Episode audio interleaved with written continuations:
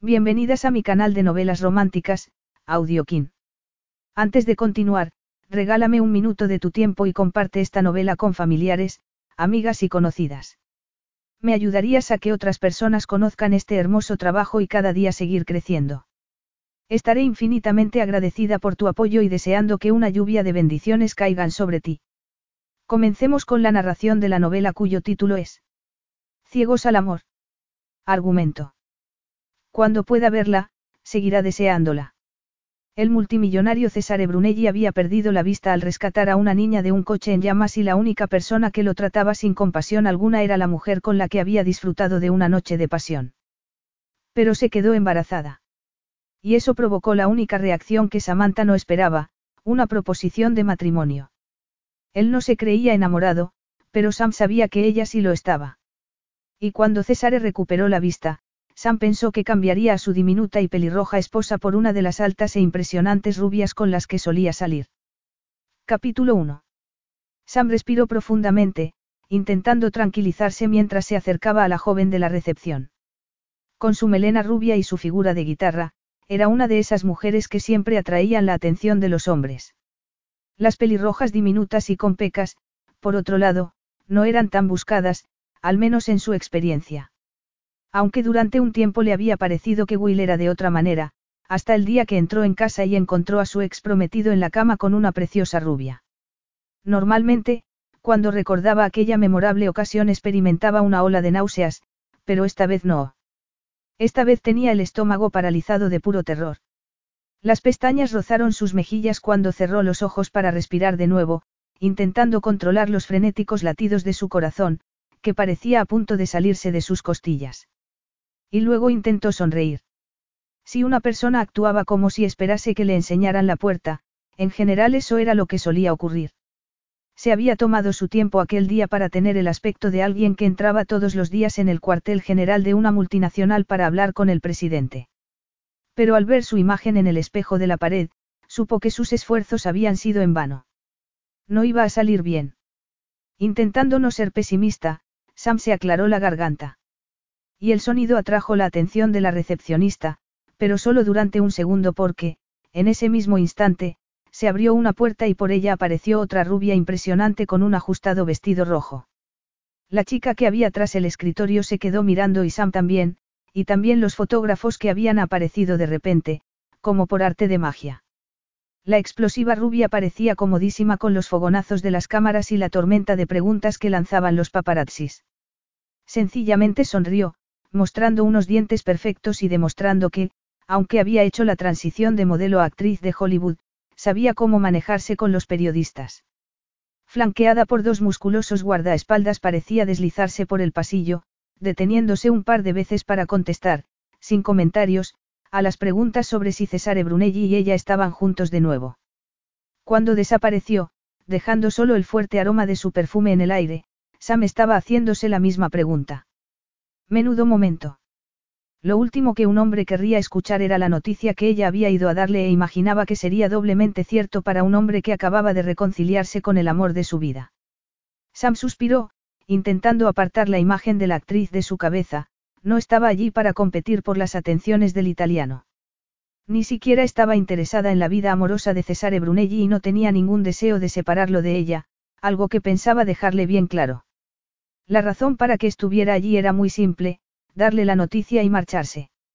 La pelota estaría entonces en su tejado. Lo único que tenía que hacer era decírselo. Y era ahora o nunca.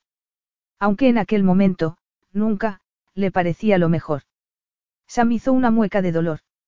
Se había comprado unos zapatos en las rebajas y le hacían daño porque eran pequeños. Aunque la confianza que le daban esos tacones merecía la pena. Buenos días, no pudo terminar la frase cuando la recepcionista levantó la cabeza. ¿Qué iba a decirle? Soy Sam, pero eso no significa nada para usted, claro. Su jefe no sabe mi nombre, ni siquiera sabe cuál es el color de mis ojos o que tengo pecas y el pelo de color zanahoria. Pero había pensado que, dadas las circunstancias, lo más lógico sería darle la noticia cara a cara, voy a tener un hijo suyo. Sam pensó entonces en las diferencias que había entre un multimillonario y una chica que tenía que hacer malabarismos para pagar las facturas todos los meses. Seguramente habría ganado menos dinero en toda su vida profesional que Cesare Brunelli en un solo minuto. Aunque las cosas estaban empezando a mejorar, afortunadamente. Había trabajado durante cuatro años en el periódico local del pueblo escocés en el que nació, cubriendo bodas y bautizos. Pero su esfuerzo había dado dividendos y, por fin, había conseguido un trabajo en un periódico de tirada nacional en Londres. Sí, las cosas son más fáciles ahora que en mis tiempos, le había dicho la madura periodista que la acogió bajo su ala. Tú tienes talento, Sam. Pero tienes que poner el 100% si quieres que la gente te tome en serio. Y debes ser un poquito más, flexible. Ah, y no tengo que decirte que lo último que necesitas en este momento es una relación sentimental exigente o tener familia. Eso sería un suicidio profesional. Familia. Sam tragó saliva al considerar aquel nuevo y francamente aterrador desvío en su, hasta aquel momento, predecible vida. Había tenido miedo y seguía teniéndolo, pero la verdad era que no tuvo que pensarlo, ni siquiera se le había ocurrido la idea de no tener a su hijo. Además del pánico inicial había algo, una sensación extraña de que todo estaba bien. No esperaba que el padre de su hijo la compartiese, claro, pero que no quisiera saber nada del niño no significaba que no tuviera derecho a saberlo. Se había preparado para una respuesta airada o las inevitables sospechas que tal vez serían lógicas en una situación así. Pero aquella extraña serenidad que la embargaba era una serenidad que Sam no creía poseer. Aunque bien podía ser a causa de la sorpresa. Solo había tenido 15 días para hacerse a la idea y aún no se lo creía del todo, de hecho, la situación le parecía irreal. Se llevó una mano al abdomen, a un plano bajo la chaqueta, y sus labios se curvaron en una sonrisa. Sin duda, la idea le parecería más real cuando su cintura empezara a ensancharse. Soy Samantha Muiri. La chica, con aspecto aburrido ahora que la estrella de cine y su ruidosa cuadrilla habían desaparecido, se apartó el teléfono de la oreja. La primera puerta a la izquierda. Sam parpadeó. No era así como había imaginado la escena. Los zapatos debían haber funcionado. Los zapatos en cuestión estaban en ese momento clavados al suelo. No podía moverse, tan sorprendida estaba al no tener que identificarse o explicar los motivos de su visita. La primera puerta a la izquierda. Repitió, aunque no debería. La recepcionista no parecía saber que no tenía cita y lo mejor sería aprovechar las circunstancias. ¿Por qué no se movía? Eran los inconvenientes escrúpulos, esa horrible compulsión de decir la verdad en momentos en los que una mentira o un silencio serían lo más necesario, o simple miedo. Con un suspiro de impaciencia, la joven movió una mano de uñas largas y rojas en dirección a la puerta antes de volver a concentrarse en el teléfono. Esto es demasiado fácil, persistía la suspicaz vocecita en su cabeza. Pero es una suerte, murmuró para sí misma. Si la habían confundido con alguien, el error estaba funcionando a su favor y sería tonta si no le siguiera la corriente. De modo que, con una sonrisa en los labios, se dio la vuelta y entró por la puerta indicada. Fue una sorpresa descubrir que era simplemente una habitación con un escritorio en una esquina y varias sillas pegadas a la pared.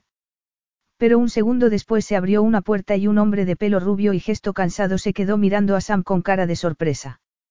Es una mujer. En circunstancias normales, ella hubiera respondido a tal, acusación, porque era definitivamente una acusación, con algún comentario irónico. Pero el humor y la ironía se le escapaban en ese momento. Soy Sam Muir y me gustaría. Sam. El hombre se llevó una mano a la frente.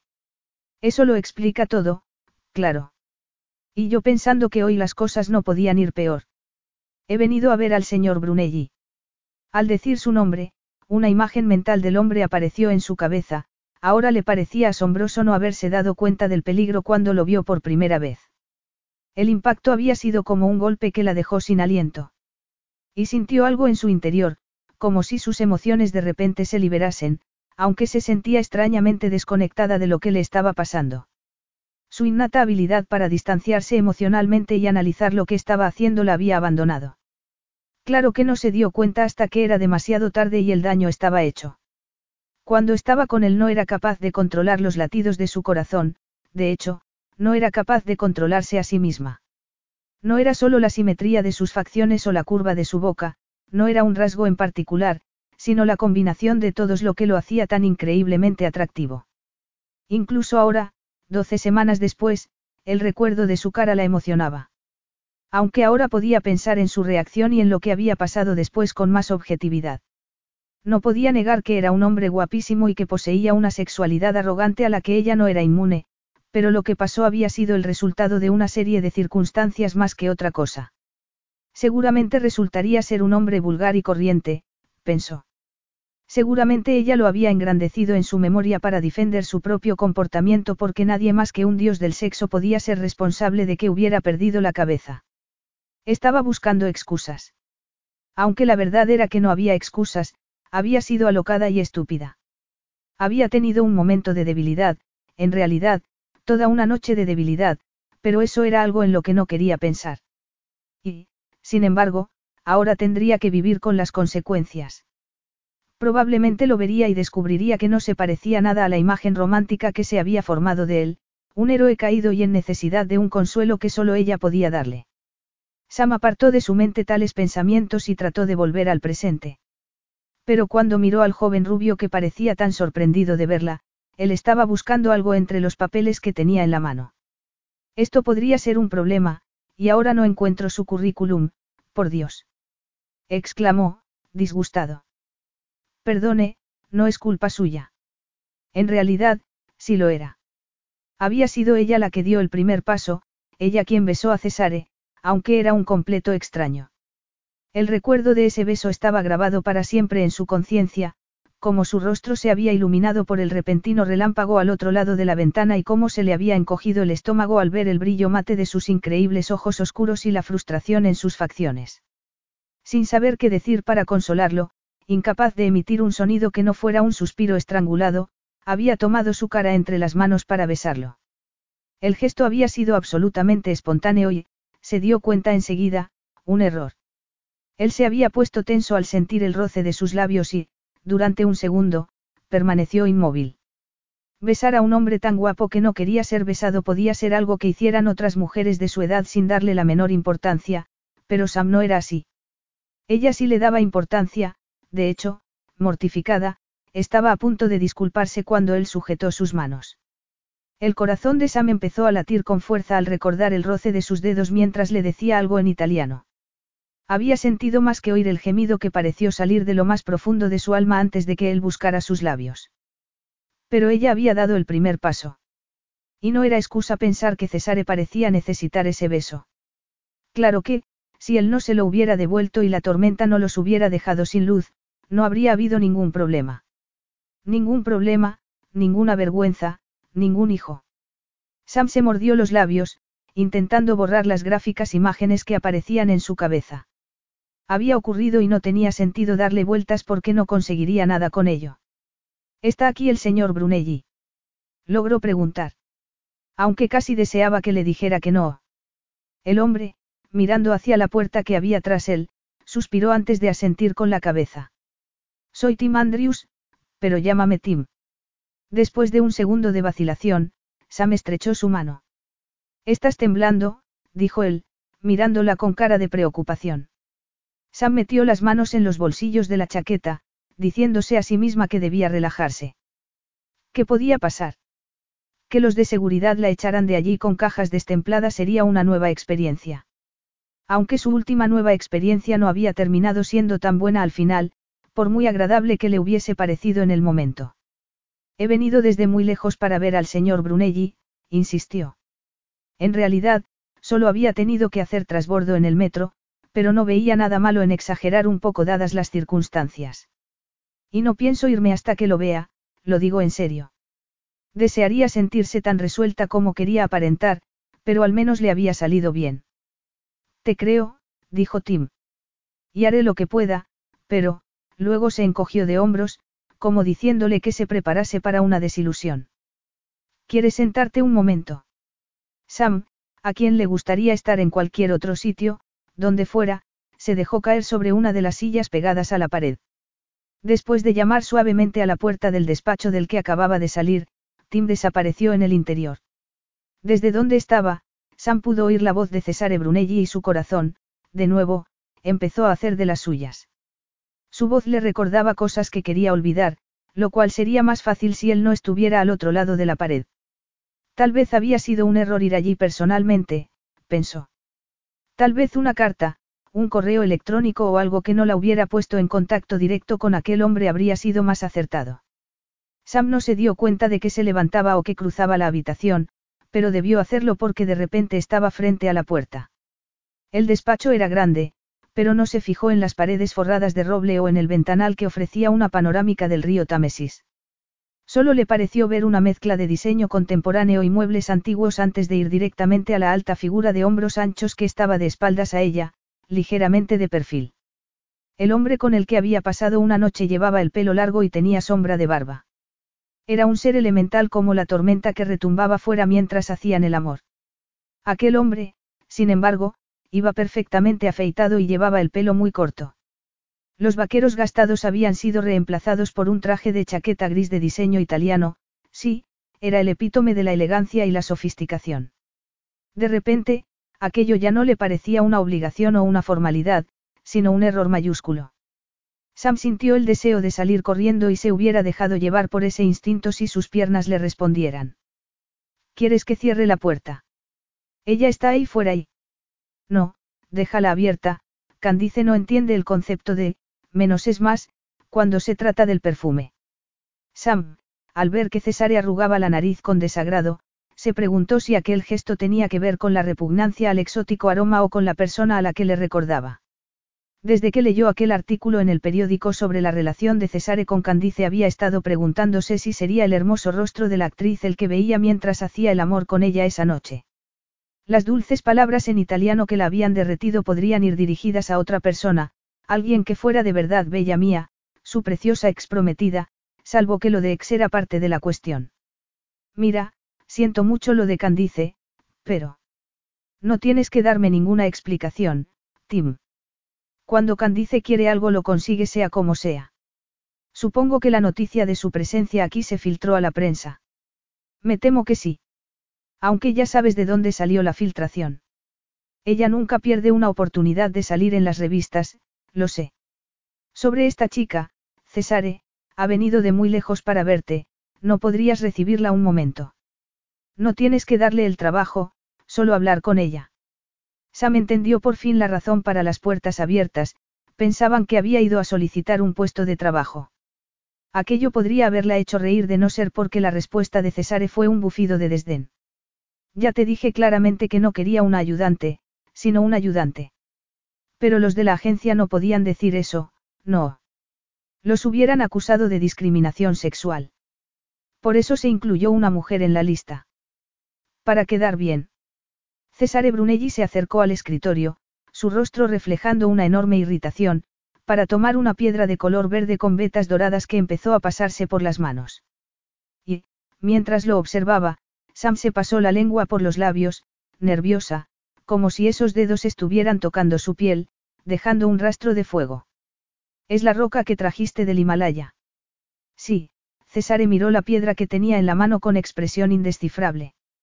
No era difícil para Sam imaginarlo colgando de una pared rocosa porque parecía un hombre al que le gustaba saltarse los límites, probarse a sí mismo. Menuda experiencia, ¿eh?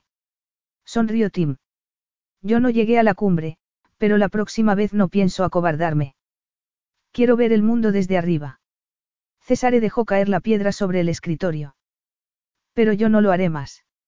En cuanto lo hubo dicho, se arrepintió. Le desagradaba la autocompasión en los demás y mucho más en sí mismo. Lo siento. No puedo abrir la boca sin. Recordarme que soy ciego.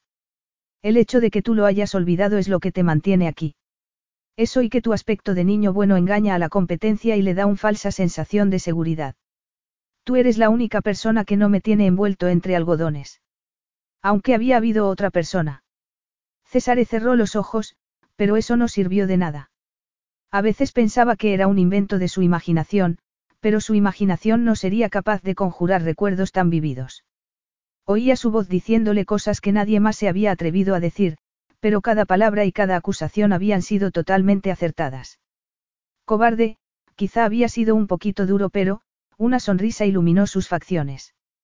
Su respuesta entonces no había sido tan tolerante u objetiva. Aquella chica se había convertido en el inocente, pero provocativo, foco de toda la rabia e impotencia que lo consumían. Tal vez por culpa de su voz. Tenía una voz suave, ronca, una voz que podía meterse en la piel de un hombre. Ella le había dicho cosas que nadie más le hubiera dicho, cosas que necesitaba escuchar. Había tirado sus defensas con un par de observaciones y lo había hecho sentir lo que no quería sentir, dolor. Acostarse con ella había sido increíble, un error, pero la clase de error que le gustaría cometer otra vez. Todos te tratan con guantes de seda, estaba diciendo Tim, ¿por qué les das miedo? Y eso no ha cambiado desde el accidente. Sugieres que no soy un hombre justo, que soy un matón. Preguntó Cesare, más interesado que ofendido. No, sugiero que eres un hombre que se pone metas muy altas y espera que los demás se esfuercen de igual forma. Pero no todo el mundo tiene tu concentración ni tu capacidad de trabajo. Había hecho falta algo más que eso para que Cesare superare los terrores que había despertado la ceguera.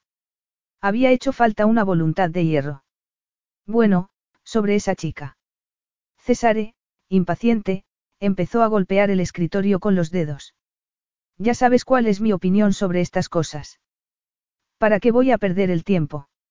Fue incluida en la lista por error. Se llama Sam, no podrías verla un momento. En cuanto lo hubo dicho, Tim dejó escapar un suspiro. Bueno, quiero decir. Él levantó una ceja, irónico. Sé lo que has querido decir, Timothy. Y me gustaría que dejaras de preocuparte tanto por no herir mis sentimientos. Pero no, no voy a verla. No creo que se me pueda acusar de discriminación sexual en esta empresa. No tenemos más ejecutivas que cualquier otra compañía. Sí, pero... Yo no tengo ningún problema para contratar mujeres, al contrario. Pero no quiero una en mi despacho.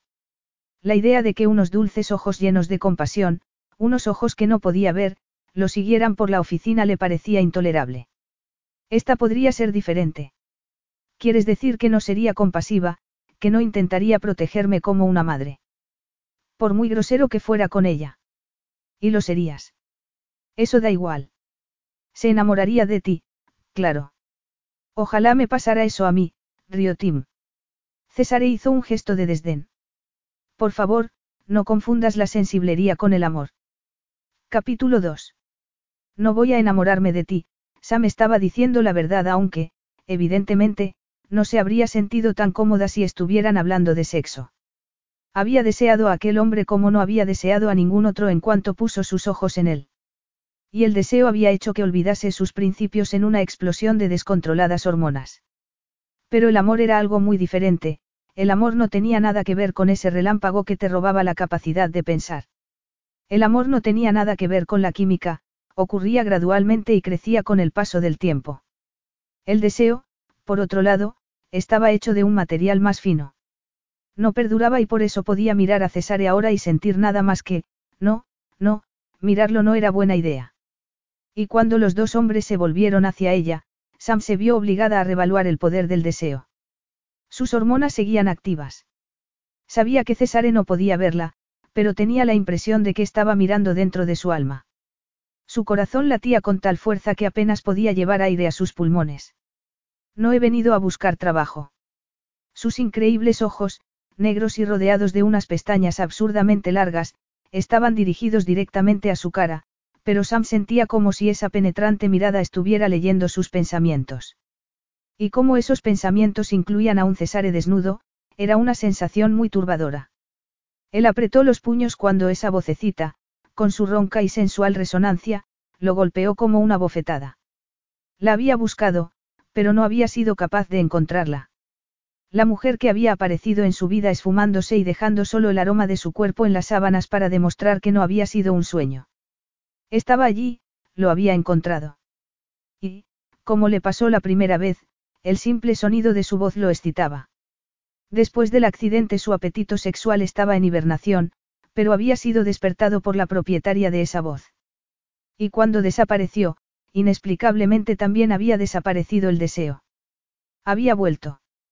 Déjanos solos, Tim. El joven lo miró, sorprendido. Dejarte solo, con ella. Sí, sonrió Cesare, al notar su preocupación.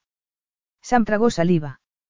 Se había preparado para el encuentro, pero no era aquello lo que esperaba. No solo el aspecto de Cesare había cambiado, también sus maneras. El Cesare Brunelli que conoció en Escocia estaba luchando contra sus propios miedos mientras intentaba acostumbrarse a lo que le había pasado. Estaba furioso, frustrado, sus maneras abrasivas y beligerantes. Aquel hombre, con su aire de estudiada autoridad, no parecía haber experimentado un momento de duda en toda su vida. Te llamaré si estoy en peligro. ¿Y qué haré yo si estoy en peligro? Se preguntó Sam. Porque ver a Cesare de nuevo había despertado un ejército de mariposas en su estómago. Esto es lo que yo quería, se recordó a sí misma. Aunque, de repente, estar a solas con Cesare Brunelli ya no le parecía tan recomendable. Espera un momento, Tim, dijo él entonces. ¿Cómo es? Perdona. Es rubia de ojos azules, morena. Cesare ya sabía que era pequeña, de suaves curvas y piel aún más suave.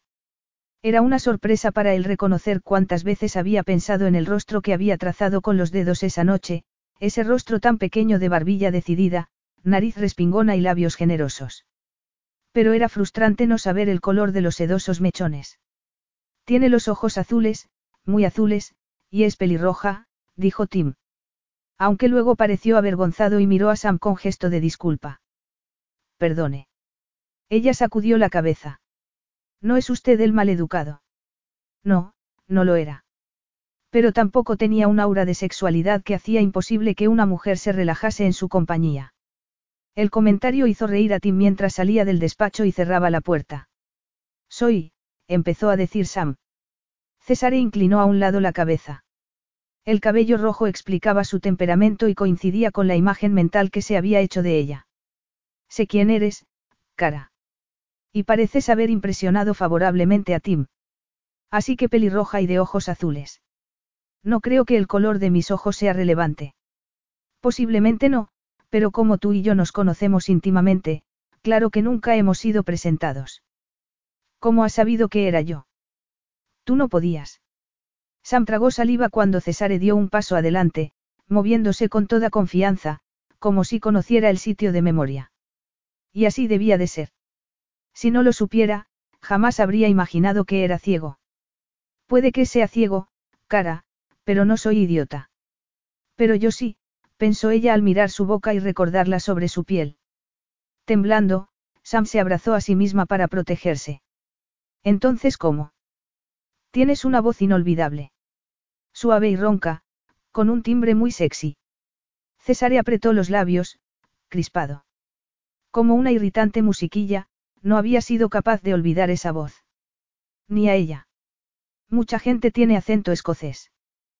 Pero solo ella tenía esa voz. Ni por segundo había dudado que aquella fuera la mujer con la que había pasado una noche en Escocia. ¿Y tu perfume? César tragó saliva. Yo no uso perfume, dijo Sam. Estaba tan cerca que podría alargar la mano para tocarlo, y sentía el deseo de hacerlo, pero se contuvo. Aquello era una locura. No había ido allí para volver a perder la cabeza, pensó, intentando apartar los ojos de su cara. Pero no lo consiguió, aquel hombre era tan increíblemente atractivo. Y ahora la mujer misteriosa tiene un nombre, Sam. Samantha, pero todo el mundo me llama Sam. Yo prefiero Samantha. Estaba preguntándose cómo responder a ese reto cuando, sin previo aviso, él alargó una mano para tocar su cara y tuvo que cerrar los ojos cuando la punta de sus dedos rozó la curva de su mejilla. Así que eres real. Estaba empezando a pensar que te había imaginado. De no ser por los arañazos que tenía en la espalda, habría pensado que eras cosa de mi imaginación. Sam, mortificada, se puso colorada hasta la raíz del pelo. Mira, supongo que estarás preguntándote qué hago aquí, ella misma había empezado a preguntarse lo mismo. Aquello era algo que podría haber hecho por correo, o por teléfono, a distancia. Pero entonces no lo habrías visto, le dijo una vocecita en su cabeza. Y no era eso lo que querías. César sacudió la cabeza. Supongo que quieres algo. Me gustaría pensar que es mi cuerpo, pero... No eres tan inolvidable, lo interrumpió Sam. Aunque las eróticas imágenes que aparecían en su cabeza le decían que estaba mintiendo. No era eso lo que decías entonces, perfecto, absolutamente perfecto, fue lo que dijiste, creo recordar. Y parecías tener una gran opinión sobre mis habilidades en la cama. Si fueras un hombre decente, no dirías esas cosas. No lo soy. ¿No eres qué? Un hombre decente, cara. Claro que tampoco fueron mis elegantes maneras lo que hizo que te metieras en la cama conmigo, ¿verdad? No puedo creer que sintiera lástima de ti. Le espetó ella. César echó la cabeza hacia atrás, como si lo hubiera golpeado. Te acostaste conmigo porque te daba lástima. Sam arrugó el ceño, volviendo al misterio que no había sido capaz de resolver a su entera satisfacción. La verdad es que no sé por qué lo hice. Siempre he sido una persona sensata, le dijo, sacudiendo la cabeza. Sabía lo que estaba haciendo. Sabía que era una locura, pero era como si. La expresión hostil de Cesare desapareció. Tenías que hacerlo como tenías que respirar. Sam levantó la mirada, perpleja cuando él expuso de forma tan acertada lo que había sentido. Eso es. exclamó. Pero al darse cuenta de lo que había dicho, y a quién se lo había dicho, se puso a la defensiva. Ya no siento lástima de ti. La sonrisa de lobo, que dejó al descubierto unos dientes perfectos, hizo que Sam se preguntara si había sido demasiado sutil dándole a entender que la locura había pasado y ya no era tan vulnerable. Nos hemos olvidado de las formalidades, Samantha, le dijo, pronunciando su nombre como si estuviera saboreándolo. Soy Cesare Brunelli, pero claro, tú ya sabes eso porque estás aquí. La cuestión es, ¿por qué estás aquí? El por qué era algo que Sam seguía intentando entender. No sabía tu nombre cuándo. Cuando te acostaste conmigo por compasión, terminó él la frase. Aunque debo decir que lo escondías muy bien. No sabía quién eras hasta que vi una fotografía tuya en el periódico. No podía creer que el hombre descrito como, el genio de las finanzas de su generación, pudiera ser el mismo hombre con el que había pasado la noche. Pero después leyó un breve párrafo en el que mencionaban el accidente que lo había dejado ciego y la consiguiente ruptura con su prometida, una bien conocida actriz. Y ahora has descubierto que sientes algo por mí. Sam, sorprendida por la ironía, negó con la cabeza. No, yo. Lamentas haberte marchado mientras dormía. Eso fue, yo. ¿Cómo iba a explicarle que estaba demasiado avergonzada como para quedarse, que nunca antes había despertado al lado de un hombre y había sentido miedo? No hace falta que me des explicaciones. Entiendo que hayas cambiado de opinión. Lo dudo, murmuró ella. Pues no lo dudes. Sé por experiencia cómo cambia la actitud de la gente cuando descubren quién soy y el dinero que tengo. Sam tardó unos segundos en entender el sarcasmo y, con los dientes apretados, lo fulminó con sus ojos de color azul violeta.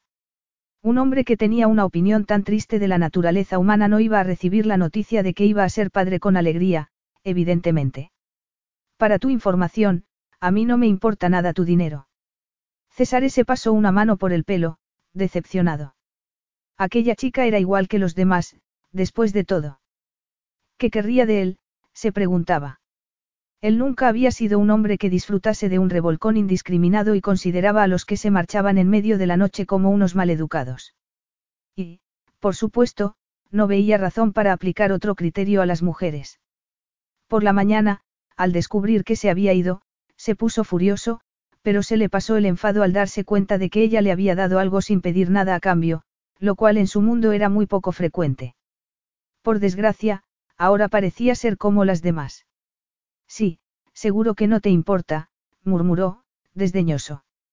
Y si fuera tan cínica como tú, Sam respiró profundamente para controlarse, haciendo un esfuerzo para continuar con más moderación.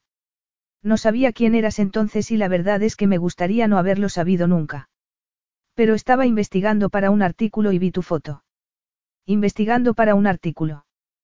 Trabajo para el Chronicle. Eres periodista.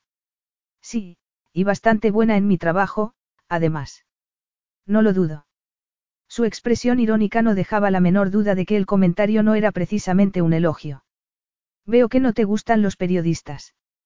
César sonrió, conteniendo la furia antes de responder con cierto desdén. Supongo que es un trabajo estupendo para alguien sin escrúpulos. El reportero que había entrevistado a la familia de la niña a la que había sacado de un coche en llamas desde luego no tenía ninguno. Porque, sin la menor compasión, y mientras la niña estaba en estado crítico en el hospital, le había preguntado a los padres si se sentían responsables por la ceguera del hombre que la había salvado. Pero intento no generalizar y admito que la mayoría de los periodistas que conozco no se acostarían con alguien para conseguir un artículo jugoso, siguió. Claro que debería haber sabido que no hay nada gratis. Una bofetada resonó en el despacho, la fuerza del golpe haciendo que Cesare girase a un lado la cabeza. Sam, avergonzada por lo que había hecho, se llevó una mano al corazón. Lo había visto todo rojo de repente. Lo que ocurrió esa noche podría no haber significado nada para él, pero no tenía que trivializarlo o hacer que el asunto sonara como un sucio truco porque no lo había sido en absoluto. Y no iba a dejar que la insultara.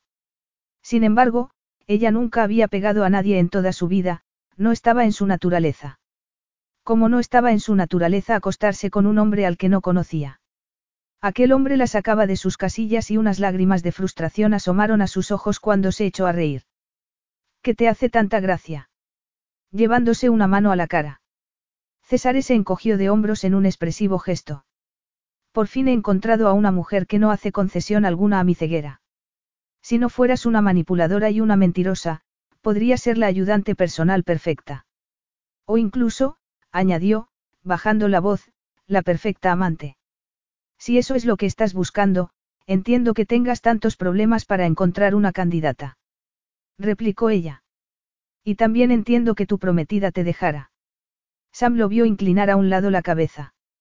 No parecía herido por el comentario, pero ella se sintió culpable de todas formas. Estaba en el artículo que leí, admitió luego. Y, como todo el mundo, ni por un momento había pensado que la separación hubiera ocurrido antes del accidente que lo privó de la vista. Yo estaba en el pasillo cuando Candice, habéis arreglado las cosas entre vosotros. Lo preguntas por interés profesional. De nuevo, ese tono sarcástico tan irritante. Tu vida amorosa no me interesa ni profesionalmente ni de otra manera, pero lo lamento por ti. ¿Qué clase de mujer abandonaba a un hombre porque se hubiera quedado ciego? Una mujer muy guapa, pensó, recordando a la rubia del vestido rojo. Sam había creído que la antipatía que sintió al ver la fotografía de la joven en el periódico era debida a su parecido con la chica con la que encontró a su novio en la cama. Pero ahora que había visto a Candice en persona debía reconocer que no le hacía justicia, en realidad era mucho más guapa y, curiosamente, más real era su antipatía. La sinceridad que había en la disculpa hizo que Cesare arrugase el ceño. ¿Qué es lo que lamentas? Que te dejase después del accidente, contestó ella. Aunque lo entiendo, la verdad, porque eres insoportable. ¿Sabes una cosa? Ojalá me hubiera acostado contigo para conseguir un artículo. De ser así me sentiría menos tonta. Y si no era por el artículo, ¿por qué te acostaste conmigo? Sam decidió ignorar la pregunta. Tenía práctica, llevaba ignorando sus propias preguntas durante las últimas doce semanas. ¿Crees que yo haría público lo que pasó entre nosotros? ¿Crees que querría anunciarle al mundo entero que me acosté contigo? ¿Crees que quiero que mi familia y mis amigos lo sepan? Pues nada podría estar más lejos de la verdad. Me avergüenzo de lo que pasó. Cesare, que había estado escuchando su diatriba con una expresión cercana al aburrimiento, levantó la cabeza, sorprendido, ante la última frase. ¿Crees que el sexo es algo de lo que avergonzarse? El sexo contigo sí. He tenido otras relaciones, estuve prometida. No tendría por qué habérselo contado, pensó luego. Prometida. Repitió Cesare. Sí, prometida para tu información, tengo una actitud perfectamente sana con respecto al sexo aunque el día que nos conocimos todavía fuera, Sam no terminó la frase al darse cuenta de que estaba hablando de más.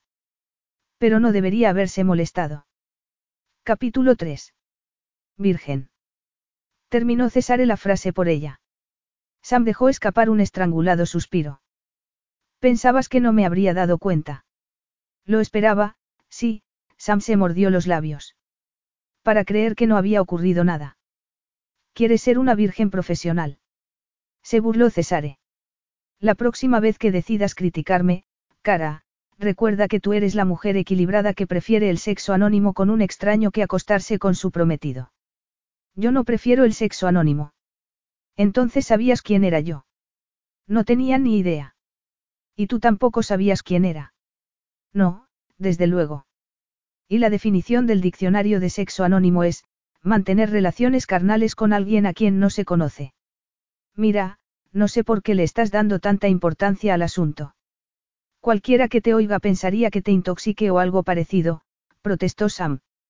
Ocurrió y no pienso enfadarme conmigo misma por ello.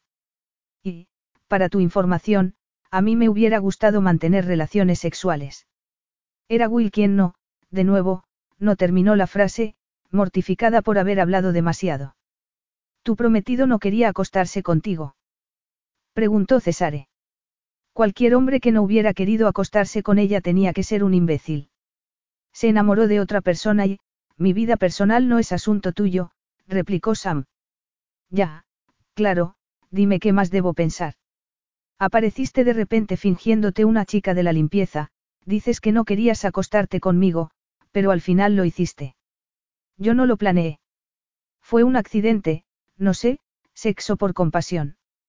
Se arrepintió inmediatamente de haber dicho eso porque era mezquino, además de una mentira. Pero había veces en las que solo funcionaba una mentira y ella estaba desesperada. Sí, por supuesto, cara, dijo él, irónico. Ah, ya. Hace un minuto era capaz de acostarme contigo para conseguir un artículo y ahora, de repente, me acosté contigo porque eres totalmente irresistible, es eso. A lo mejor solo sentía curiosidad. Nunca me había acostado con un ciego. Nunca te habías acostado con un hombre. Pues espero que eso te haga sentir especial, dijo ella, enfadada. Y no entiendo por qué estás tan enfadado conmigo. A menos que sea porque te molesta que viera más allá de tu fachada de machito. No te preocupes, sé que lo que pasó no era nada personal. No era personal. Tú necesitabas a alguien y yo estaba allí. César arrugó el ceño, apartando de sí el recuerdo de lo que había sentido cuando la tuvo entre sus brazos. Saber que era su primer amante lo había sorprendido, pero también lo había excitado, más de lo que hubiera podido imaginar. Es cierto que siempre ha habido cosas, cara, que prefiero no hacer solo, la deliberada crudeza hizo que Sam se pusiera colorada. Es una manía mía. Pero si estamos hablando de necesidades, yo diría que tú me necesitabas al menos tanto como yo a ti. Vas a poner eso en tu artículo. Esta es una visita de cortesía para informarme de la inminente publicación. Cuéntame, ¿desde qué ángulo vas a contar la historia? Vete al infierno. ¿Qué es donde estaba cuando tú me sacaste al compartir tu delicioso cuerpo conmigo? Mira, ese podría ser un ángulo interesante, como salvé al millonario compartiendo generosamente mi cuerpo con él. Pero debo decirte que solo fue una noche de sexo, no fuiste mi salvación eterna. Eso era algo que se había dicho a sí mismo en más de una ocasión. Créeme, no querría serlo, replicó ella. ¿Por qué has venido entonces? Porque estoy embarazada, Sam lo había dicho sin pensar. Estoy embarazada de doce semanas. Cesare, que estaba estirándose la corbata de seda, se quedó inmóvil. Durante unos segundos no hizo nada en absoluto, incluyendo, o eso le pareció a Sam, respirar. Embarazada. Fue una sorpresa para mí, te lo aseguro. El corazón de Cesare, y todo el mundo a su alrededor, parecían haberse detenido. ¿Estás segura? ¿Crees que habría venido a verte si no lo estuviera? Pues claro que estoy segura. Exclamó ella, un sollozo escapando de su garganta. ¿Estás llorando? No, no estoy llorando, a través de las pestañas mojadas, Sam vio que él se tapaba la cara con las manos. Y no sé tú, pero yo no veo ninguna necesidad de hablar sobre cómo o por qué. Creo que los dos sabemos cómo y por qué. El por qué sigue siendo un misterio para mí, pero estas cosas pasan, Sam se mordió los labios, incómoda. No, a mí no. Bueno, a mí tampoco me había pasado hasta ahora. ¿Y crees que no lo sé? Le espetó él. No solo había dejado embarazada a una mujer, había dejado embarazada a una virgen. En algunas sociedades, esa sería una ofensa capital. Mira, no te preocupes. Yo no espero nada de ti, solo he venido porque me parecía mi obligación decírtelo, y ahora que te lo he dicho tengo que marcharme, Sam se colocó la bandolera del bolso firmemente al hombro. ¿Te vas? Sí. Esto es irreal. Ella lo entendía porque pensaba lo mismo. Sé que no es fácil de aceptar al principio, pero te dejaré mi número de teléfono por si quieres ponerte en contacto conmigo. Probablemente tiraría el número a la papelera en cuanto se hubiera ido, pensó, pero al menos habría hecho lo que debía hacer. ¿Quién eres? Le preguntó Cesare entonces. Ya te lo he dicho, Sam Muir. Él sacudió la cabeza, impaciente. No, quiero decir, ¿quién eres? Porque estabas limpiando la habitación esa noche. ¿Qué hacías en un helado castillo en medio de ninguna parte? Cesare solo había notado el frío cuando ella se marchó. La mujer con la que hablé al día siguiente. Clare, mi cuñada. Yo le pedí que no, Sam pudiera oír el estridente sonido de un teléfono a lo lejos y le pareció extraño que cosas normales ocurrieran en otros lugares del edificio mientras ella estaba experimentando el momento más extraño de su vida. No volvería a quejarse de cosas mundanas otra vez. Que no me dijera dónde estabas. Aunque no le hubiese pedido que fuera discreta, mi cuñada no habría dicho nada. Discreta. Se inventó no sé qué historia sobre una epidemia. No se la inventó, era verdad, suspiró Sam. Mira, ya te he dicho que yo no voy por ahí acostándome con extraños y me marché porque, estaba avergonzada, recordaba la vergüenza que había sentido cuando despertó con la cara de un hombre entre sus pechos. Lo recordaba todo con gran detalle, el calor de su aliento, el sensual roce de su barba sobre la sensible piel. Pero incluso llena de horror y vergüenza por lo que había hecho, no había podido resistir la tentación de pasar una mano por su pelo antes de apartarse. Entonces estás emparentada con la gente que lleva el castillo Armuirn. Preguntó Cesare. Sama sintió con la cabeza, pero recordó después que él no podía verla. La familia de Clare, mi cuñada, es la propietaria del castillo. Había una epidemia de gripe en la zona y mi hermano estaba en cama, así que Clare no te mintió, yo les estaba echando una mano. El hombre del que me hablaste esa noche, Ian, es tu hermano. Sam no recordaba haber mencionado a Ian en absoluto. Sí, lo es. Clare y él tienen dos gemelos, pero bueno, supongo que eso a ti no te interesa. Si aquel hombre no quería saber nada sobre su propio hijo, no iba a estar interesado en los hijos de un extraño. Tal vez deberías sentarte, dijo Cesare. No, estoy bien así. Entonces me sentaré yo. Sam lo vio doblar su altísima figura para dejarse caer sobre una silla, como si de repente se hubiera quedado sin fuerzas. El silencio se alargó durante unos segundos. Esto no puede ser una broma, estás embarazada de verdad. Sí. Césare estaba un poco pálido pero, considerando la bomba que acababa de soltar, parecía tomárselo bastante bien, aparte de la vena que latía en su frente. ¿Lo habías planeado? Perdona. Sam se puso tensa. La frialdad en su normalmente expresiva voz lo hizo entender que esa pregunta le había parecido un insulto y la frustración de no ver su cara era como un puñal en el pecho.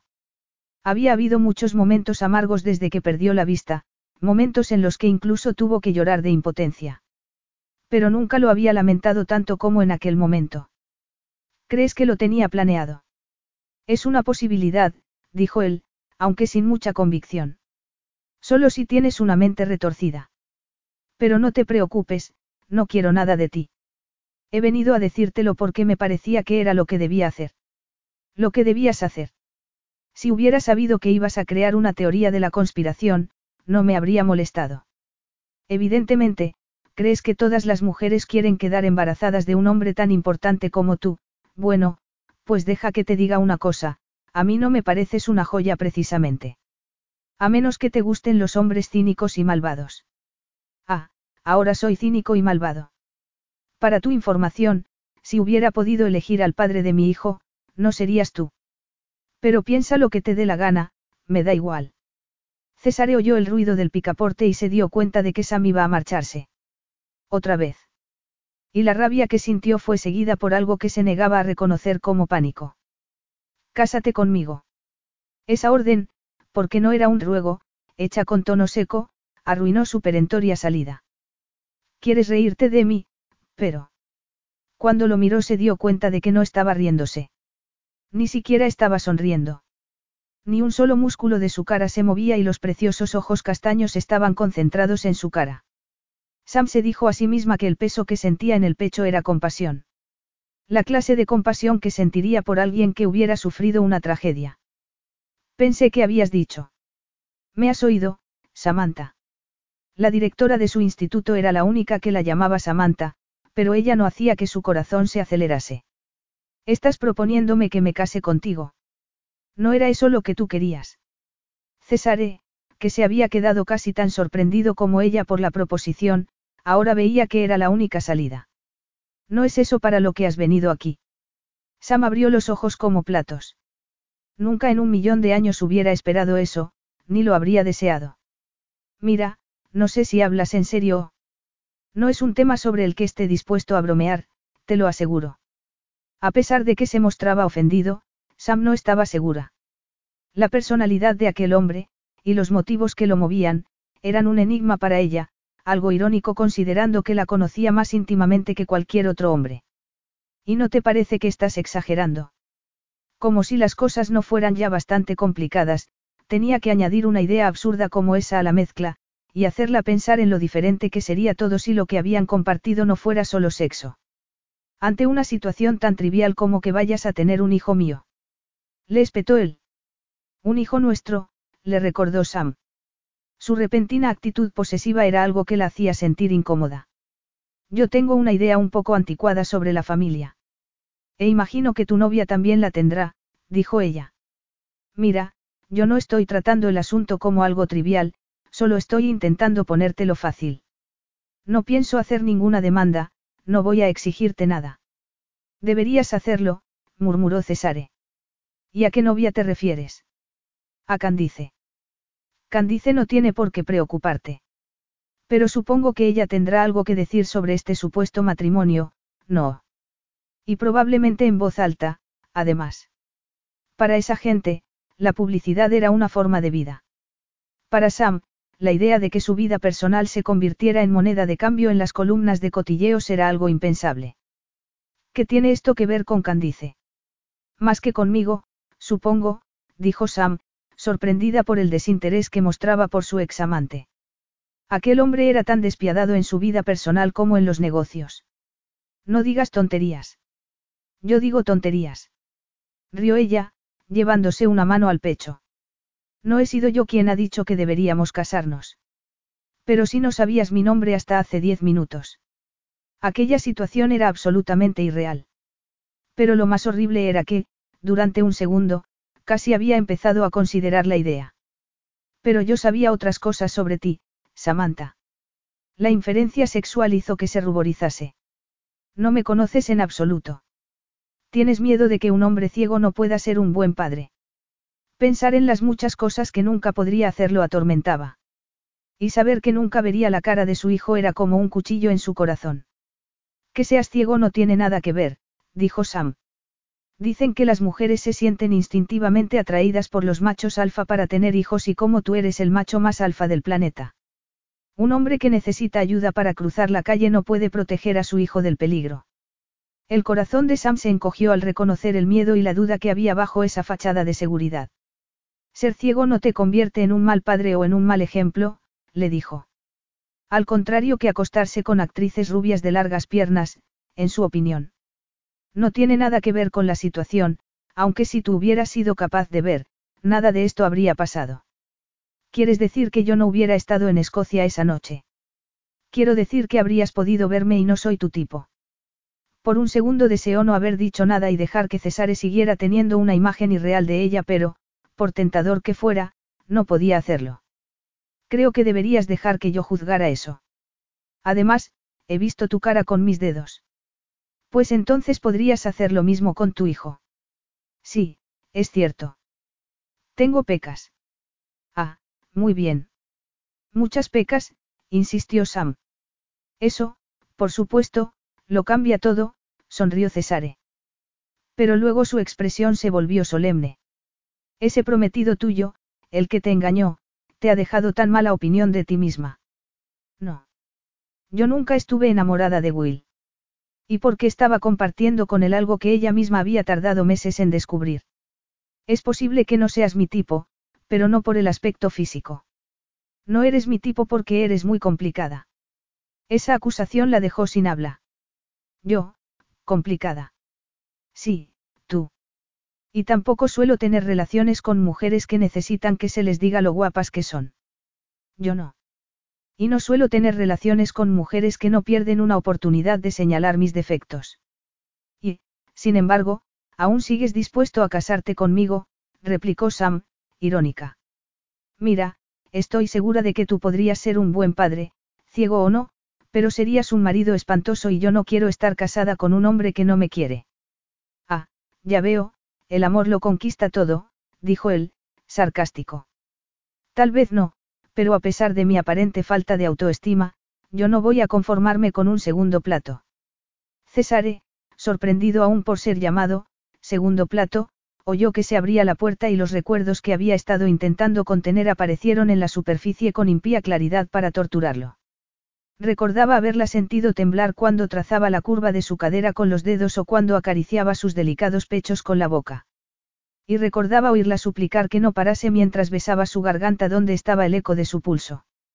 Qué ironía, la única mujer con la que se había acostado pero a la que no había visto y tenía de ella un recuerdo más vivido que de ninguna otra. Y estaba a punto de desaparecer otra vez. Con los dientes apretados, Cesare se levantó de la silla. Estaba a punto de lanzarse hacia la puerta cuando se detuvo. ¿Qué iba a hacer?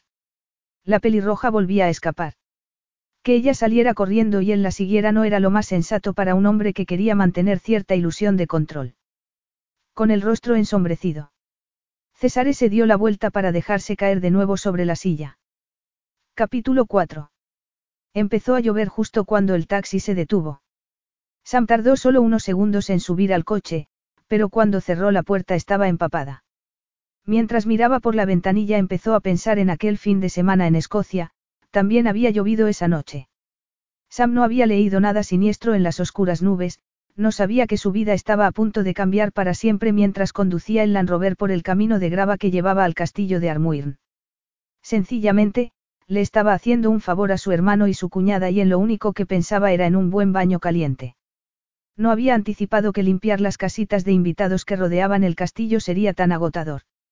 Y tampoco tenía intención de decirlo en voz alta para confirmar la opinión de su hermano de que la vida en la ciudad la había vuelto blanda.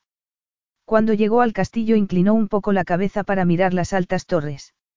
El edificio, de piedra gris, podía verse desde muchos kilómetros y había sido el hogar de su cuñada cuando era pequeña, pero ahora Ian y Clare vivían en una granja cercana y habían convertido el edificio, y las casitas que lo rodeaban, en un hotel rural. Sam sacó una enorme cesta que contenía los productos de limpieza, pensando que usar un plumero no era precisamente su idea de cómo pasar unas buenas vacaciones. Pero no podía irse de excursión por las montañas cuando una violenta epidemia de gripe tenía a su hermano y a la mitad de los empleados en cama.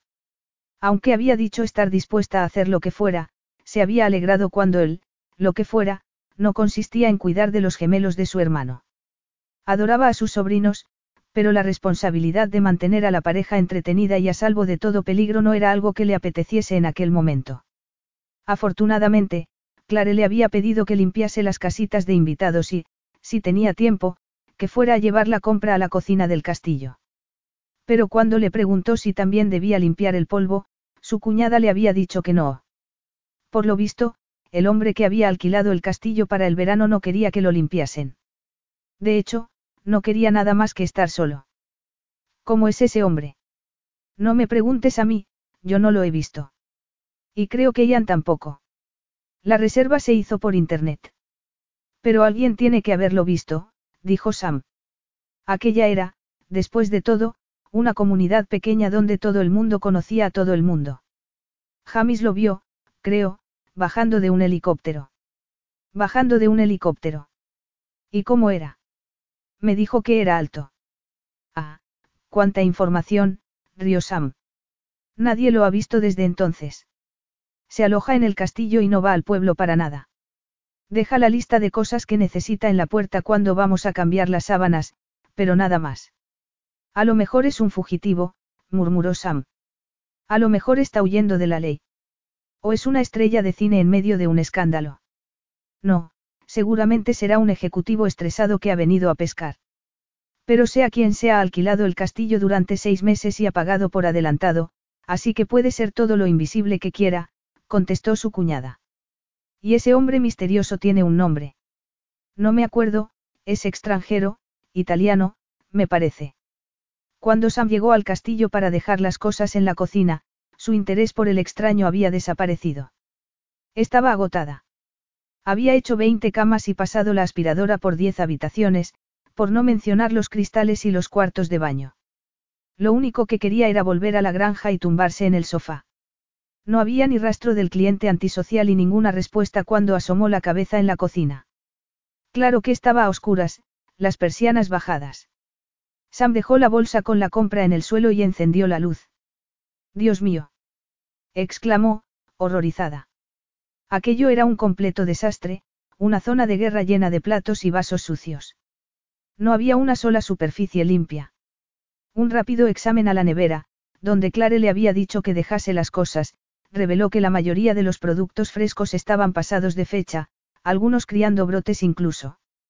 Sam, pensando con pena en el baño caliente y el sofá con los que había soñado, se remangó la blusa. Ella no era una fanática de la limpieza, pero aquello era intolerable. Si el cliente no quería que limpiase en el castillo, era su problema, pero no iba a dejarlo así. Por higiene. Media hora después, la cocina no haría sonreír a un inspector de sanidad, pero había mejorado bastante. Cruzando los brazos, Sama sintió, satisfecha, mientras dejaba la última botella vacía en el contenedor de reciclaje. Espero que me lo agradezca. ¿Quién es usted y qué está haciendo aquí? Ella dejó escapar un grito cuando dos manos se posaron sobre sus hombros para darle la vuelta. Encontrándose cara a cara con el botón de una camisa de pana, levantó los ojos para ver a la persona cuyos dedos se clavaban en su carne y que, evidentemente, no le estaba agradecido en absoluto. Y se encontró mirando al hombre más guapo que había visto en toda su vida. Sabía que estaba mirándolo como una tonta, pero no hubiera podido evitarlo aunque su vida dependiera de ello. Era alto, mucho más de metro ochenta y cinco, y parecía fuerte, pero no como esos hombres que iban al gimnasio todos los días para presumir de músculos. No, era más bien fibroso. Tenía un color de piel mediterráneo y el pelo negro, ondulado, un poco demasiado largo. La estructura ósea de su cara era perfecta, con pómulos altos, nariz aquilina y una sombra de barba que le daba aspecto de pirata. En resumen, un hombre muy masculino. Lo menos masculino eran esas pestañas larguísimas y la curva de sus labio inferior, compensada por la firmeza del superior, el efecto tan sensual que le provocó un estremecimiento. Y cuando lo miró a los ojos tuvo que buscar aire. Eran tan oscuros que parecían negros y, mirándolos, sentía como si estuviera cayendo a un precipicio. Pero se recordó a sí misma el desbarajuste de la cocina. Debería estarme agradecida, le espetó, girando la cabeza para mirar fijamente las manos que seguían sobre sus hombros. Él, sin embargo, no pareció entender la indirecta y no era gratitud lo que había en sus facciones, sino furia. ¿Le importaría soltarme de una vez? Un segundo después el extraño aflojó la presión, aunque no apartó las manos. ¿Quién es usted? Sam tragó saliva. Lo que sabía era quién no era. No era una mujer que se quedara mirando a un hombre de esa forma. Y, definitivamente, no era una mujer que se sintiera atraída por el peligro. Pero si algún hombre representaba un peligro, era aquel. Mirándolo sentía algo que hubiera preferido no sentir. Nunca en su vida un hombre había provocado una reacción así en ella. La asustaba y la repelía pero, al mismo tiempo, sentía una vergonzosa excitación. Nunca en sus 24 años había experimentado algo tan primario. Hableo. Suélteme. Gritó Sam, empujándolo. Dios mío. exclamó él. Quiere dejar de moverse. ¿Se puede saber qué hace aquí? Había venido a dejar las cosas en la cocina y a cambiar las sábanas. Es la chica de la limpieza. La interrumpió él. No parecía convencido, pero era un alivio comprobar que, aunque seguía mirándola con desconfianza, parte de la hostilidad había desaparecido. Sam dio un paso atrás, sus piernas chocando contra la mesa que había en el centro de la habitación y en la que tuvo que apoyarse, nerviosa. No, soy una ladrona de joyas de renombre internacional y suelo anunciar mi llegada cambiando las sábanas de los clientes, replicó, sarcástica. Incluso a un metro, aquel hombre era demasiado impresionante. Sabía que no estaba en peligro físico, pero su estabilidad emocional era otra cosa. Cada vez que lo miraba tenía que tragar saliva y lo que le pasaba a su cuerpo no podía ni examinarlo porque se sentía avergonzada de su reacción ante aquel osco y antipático italiano con boca de pecado. Por favor, muestra un poco de dignidad, se dijo a sí misma. Pues claro que he venido a limpiar. ¿Le parece que vengo vestida para ir a una fiesta? El hombre clavó en ella su mirada, sin parpadear. No hueles como una chica de la limpieza. ¿Y cómo huelen las chicas de la limpieza? No lo sé, como tú, seguramente. Nunca había abrazado a una como si fuera una amante. El comentario hizo que Sam carraspease, nerviosa. Pues entonces es que no ha vivido nada. Un pensamiento tentador, dijo él. No era una invitación, replicó Sam. Entonces, no es usted parte de los servicios que ofrece el castillo. No, yo no cobro por mis besos, solo por pasar la escoba. Y solo beso a la gente que me gusta. El extraño miró hacia la ventana, aparentemente aburrido con la conversación. Sam estaba acostumbrada a que los hombres no la encontrasen particularmente atractiva en el aspecto sexual, pero la mayoría no actuaban como si fuera invisible. El silencio se alargó y, cuando el extraño habló por fin, Sam se llevó un sobresalto. No está bien despertar expectativas en un hombre para luego aplastarlas, le dijo. Así que, señorita de la limpieza, puede tomar su escoba y su plumero e irse a casa. Los gerentes del castillo han sido informados de que no necesito servicio de habitaciones. Sam estuvo tentada de marcharse, pero Ian y Clare ya tenían bastantes problemas como para enfrentarse con las quejas de un cliente. Me lo habían dicho, pero está equivocado. Estoy equivocado. Usted me necesita. Parece muy segura de su habilidad para satisfacer mis necesidades. No tiene por qué ser grosero, lo interrumpió ella. Y, además, prefiero no pensar en sus necesidades. Lo que quería decir es que necesita el servicio de habitaciones, a menos que piense comer con los dedos, porque la cocina estaba hecha un desastre. Y debo darle las gracias. Yo sabía dónde estaba todo. Ah, ya veo. Quiere que tire las botellas vacías por la habitación para que se sienta como en casa. Puedo alargar la mano y tocar todo lo que necesito, el extraño hizo un gesto circular con las manos y, sin darse cuenta, rompió uno de los vasos recién fregados que Sam había dejado en la encimera. El inesperado estruendo de cristal sobresaltó tanto a Sam que dejó escapar un grito. Y luego se quedó boquiabierta al darse cuenta de que lo había hecho deliberadamente. Supongo que ahora esperará que lo limpie. Pues si es así, está muy equivocado. No necesito que haga nada, replicó él, con los dientes apretados. Yo soy más que capaz de, furioso, dio un golpe sobre la encimera con la palma de la mano. Sí, desde luego, se nota que es muy capaz, dijo Sam, irónica. Dios mío, se ha cortado. exclamó entonces. Será tonto, mire lo que ha hecho. No es nada. Ha golpeado los cristales, ¿está ciego o qué? Lo estoy. Muy gracioso, empezó a decir Sam. Pero cuando levantó la cabeza comprobó que él estaba mirando la pared. Y su exasperación fue reemplazada por el horror al darse cuenta de la verdad, no era una broma absurda, era cierto. No puede ver, es usted ciego. Lo siento, no me había dado cuenta, se disculpó. Pero él apartó su mano cuando intentó tocarlo. Déjeme, no necesito su compasión. Sam miró las gotas de sangre que estaban cayendo al suelo y tuvo que apretar los dientes. Lo entiendo. ¿Qué es lo que entiende? Que está enfadado conmigo porque lo he visto, vulnerable. No se preocupe, no voy a contárselo a nadie. Es evidente que está enfadado con el mundo, pero el hecho es que está ciego. Cree que necesito que una chica de la limpieza me lo recuerde.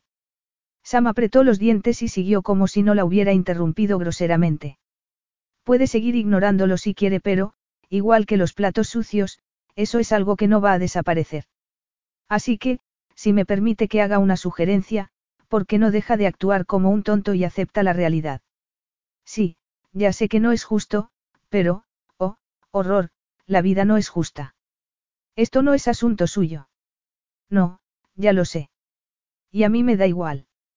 Pero no creo que su familia y sus amigos, la gente que le quiere, piense lo mismo. Ahora mismo estarán preocupados por usted. Habría una esposa o una amante en alguna parte, seguro.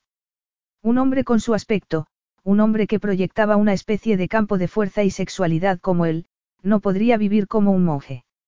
El estúpido seguramente pensaría que estaba siendo noble y fuerte apartándose de todo para alojarse solo en un castillo medieval en medio de ninguna parte. Era demasiado testarudo y orgulloso como para admitir que necesitaba ayuda. Y mientras tanto, siguió Sam, usted está aquí solo lamiéndose las heridas. Es un egoísta y un cobarde. Había un gesto de total incredulidad en las facciones del extraño mientras inclinaba a un lado la cabeza para clavar sus ojos en ella. A Sam le parecía imposible que no pudiese verla. Cobarde. Ella estuvo a punto de dar un paso atrás. Porque sabía que los animales heridos solían ser los más peligrosos.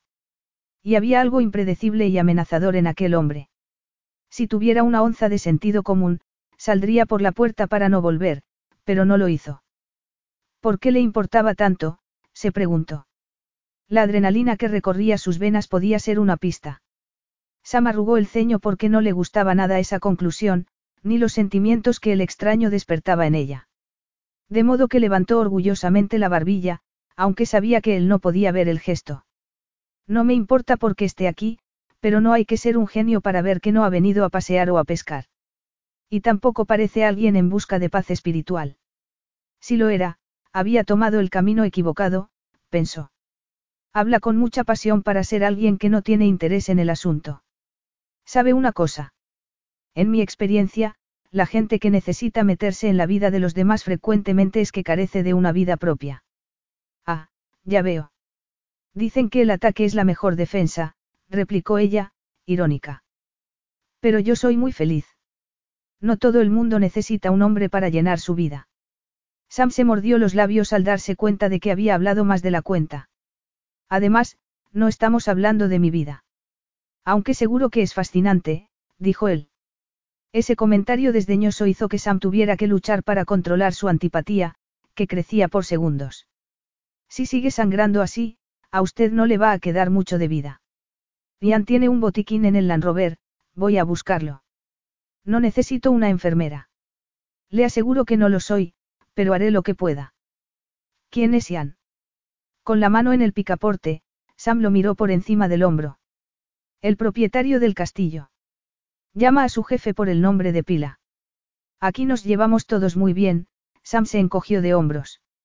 El tono del extraño sugería que él no trataría a sus subordinados con tanta familiaridad. A pesar de su aspecto descuidado, parecía un hombre acostumbrado a dar órdenes. ¿Y usted se llevaría bien con Ian? También él piensa que no tengo vida propia. Las tácticas casamenteras de su hermano nunca habían sido nada sutiles, pero lo que Ian y otras personas preocupadas por el asunto no tenían en cuenta era que no se había lanzado de cabeza al trabajo porque su prometido la hubiera dejado por otra mujer. Se había lanzado de cabeza al trabajo, olvidándose de todo lo demás, porque le gustaba. Ya había olvidado a Will. Ni siquiera estaba enfadada con él. Estaba enfadada consigo misma porque, en el fondo, siempre había sabido que no la quería. No era el respeto lo que impedía que se acostase con ella antes de casarse, como decía, sino una total falta de interés. Y cuando había visto la clase de mujer que le gustaba entendió por qué, Gisela, la belleza nórdica a la que había conocido y con la que se había casado en el espacio de dos semanas, medía un metro ochenta y tenía un cuerpo por el que se volvería loco cualquier hombre. Aún mirando por encima del hombro, Sam vio al italiano tomar un paño para limpiarse la herida. A mí me da igual que quiera esconderse aquí como un recluso barbudo, le dijo, con aparente indiferencia. Claro que, si él hubiera podido ver su cara, se habría dado cuenta de que no era verdad. Pero no podía. De nuevo, sintió una ola de compasión por el extraño. Pero se había dado cuenta de que esa compasión solo lo haría más obstinado y menos colaborador, de modo que intentó disimular. Voy a limpiar esa herida le guste o no. Recluso barbudo. Sam casi sonrió cuando él levantó una mano para tocarse la cara, como sorprendido al comprobar que tenía barba de varios días. Era irónico en realidad. Había tantos hombres por ahí que buscaban esa imagen de barba descuidada, y aquel hombre la conseguía sin intentarlo siquiera. Llámeme egoísta, pero sería malo para el negocio que volviera a casa en un ataúd y este castillo es el único sitio que ofrece puestos de trabajo en muchos kilómetros a la redonda. Entonces quiere limpiarme la herida para que no afecte a la economía local, no porque sea un ángel. Si esa mala educación es un mecanismo de defensa para mantener a la gente a distancia, debo decirle que funciona, replicó Sam. Y entonces el italiano hizo algo que la dejó totalmente sorprendida, sonrió. Una sonrisa que revelaba unos dientes blanquísimos y unas preciosas arruguitas alrededor de los ojos. Se quedó sin aliento al ver la transformación. Era guapísimo. Él completó la transformación echando hacia atrás la cabeza para lanzar una sonora carcajada. El sonido era profundo, masculino y muy atractivo. Tiene la lengua muy sucia, jovencita. Había cierta admiración en su tono y a Sam le pareció más turbadora que su hostilidad. Consternada, abrió la puerta y solo cuando llegó al patio se dio cuenta de que había estado conteniendo la respiración. Capítulo 5. Las primeras gotas de lluvia empezaban a caer del oscuro cielo mientras Sam corría hacia el Land Rover para buscar el botiquín. Había esperado que la tormenta se desatara cuando ella ya estuviese en la granja porque un incidente de la infancia la había dejado con un miedo irracional a los truenos, pero no iba a tener suerte. Además, la lluvia hacía que la carretera, llena de curvas, fuese un verdadero peligro. Casi sintió la tentación de subir al coche y delegar la tarea de curar la herida de aquel desagradecido a otra persona. Pero no volver sería como admitir que temía los sentimientos que aquel hombre despertaba en ella. La cocina, con su chimenea y su suelo de piedra, era casi tan grande como un establo y, a pesar de eso, Sam sentía como si las paredes se cerrasen a su alrededor. El extraño hacía que cualquier espacio pareciese diminuto. ¿Quiere sentarse? Le preguntó. Era una invitación que la propia Sam hubiese querido aceptar porque le temblaban un poco las rodillas. Y la expresión del extraño era tan osca como antes mientras alargaba el brazo hacia ella. Dios mío. Vamos, limpie la herida si tanto interés tiene. Ese es el encanto italiano del que tanto he oído hablar. La irónica sonrisa de Sam desapareció al ver la herida en la palma de la mano. Oiga, tiene que ir a un médico. Puede que tengan que darle puntos y... Lo que necesito es un poco de tranquilidad, así que póngame una tirita o váyase. Sam suspiró mientras limpiaba la herida con antiséptico, el silencio puntuado solo por el sonido de la lluvia golpeando los cristales. Se avecina una buena tormenta. Ella dio un respingo cuando un relámpago iluminó la cocina. ¿Qué le ocurre? Nada, que no me gustan las tormentas, en la distancia, Sam podía escuchar el retumbar de los truenos. Está muy cerca. Ya me había dado cuenta, suspiró ella. Perdone si le he hecho daño, añadió luego, poniéndole una tirita. Bueno, ya está. ¿Quiere que llame a alguien? Me gustaría. En ese momento, un trueno retumbó con tal violencia que Sam soltó el botiquín que tenía en la mano, asustada. Pero unos segundos después no pudo ver nada porque se fue la luz y la cocina quedó en total oscuridad. Cálmese, no pasa nada. Se ha ido la luz. Solo podía ver su sombra, pero no los detalles de su rostro. Se fue para mí hace cinco semanas. Solo cinco semanas. Sam abrió mucho los ojos y, por un momento, se olvidó de la tormenta. Fue algo gradual o. Quiere decir si tuve tiempo de practicar con el bastón y el braille. No, no lo tuve. Fue un efecto secundario de la operación después de un accidente, le explicó él. Lo bueno es que yo soy el hombre que cualquiera querría tener a su lado cuando se va la luz. ¿Te da miedo la oscuridad, ángel mío? Le preguntó, tuteándola por primera vez. ¿Y a ti? Sam alargó la mano para tocar su cara, deslizando los dedos por los contornos, intentando convertir el mensaje táctil en una imagen. Era así como veía él. Vivía con el miedo a la oscuridad a la que ahora tenía que enfrentarse cada día.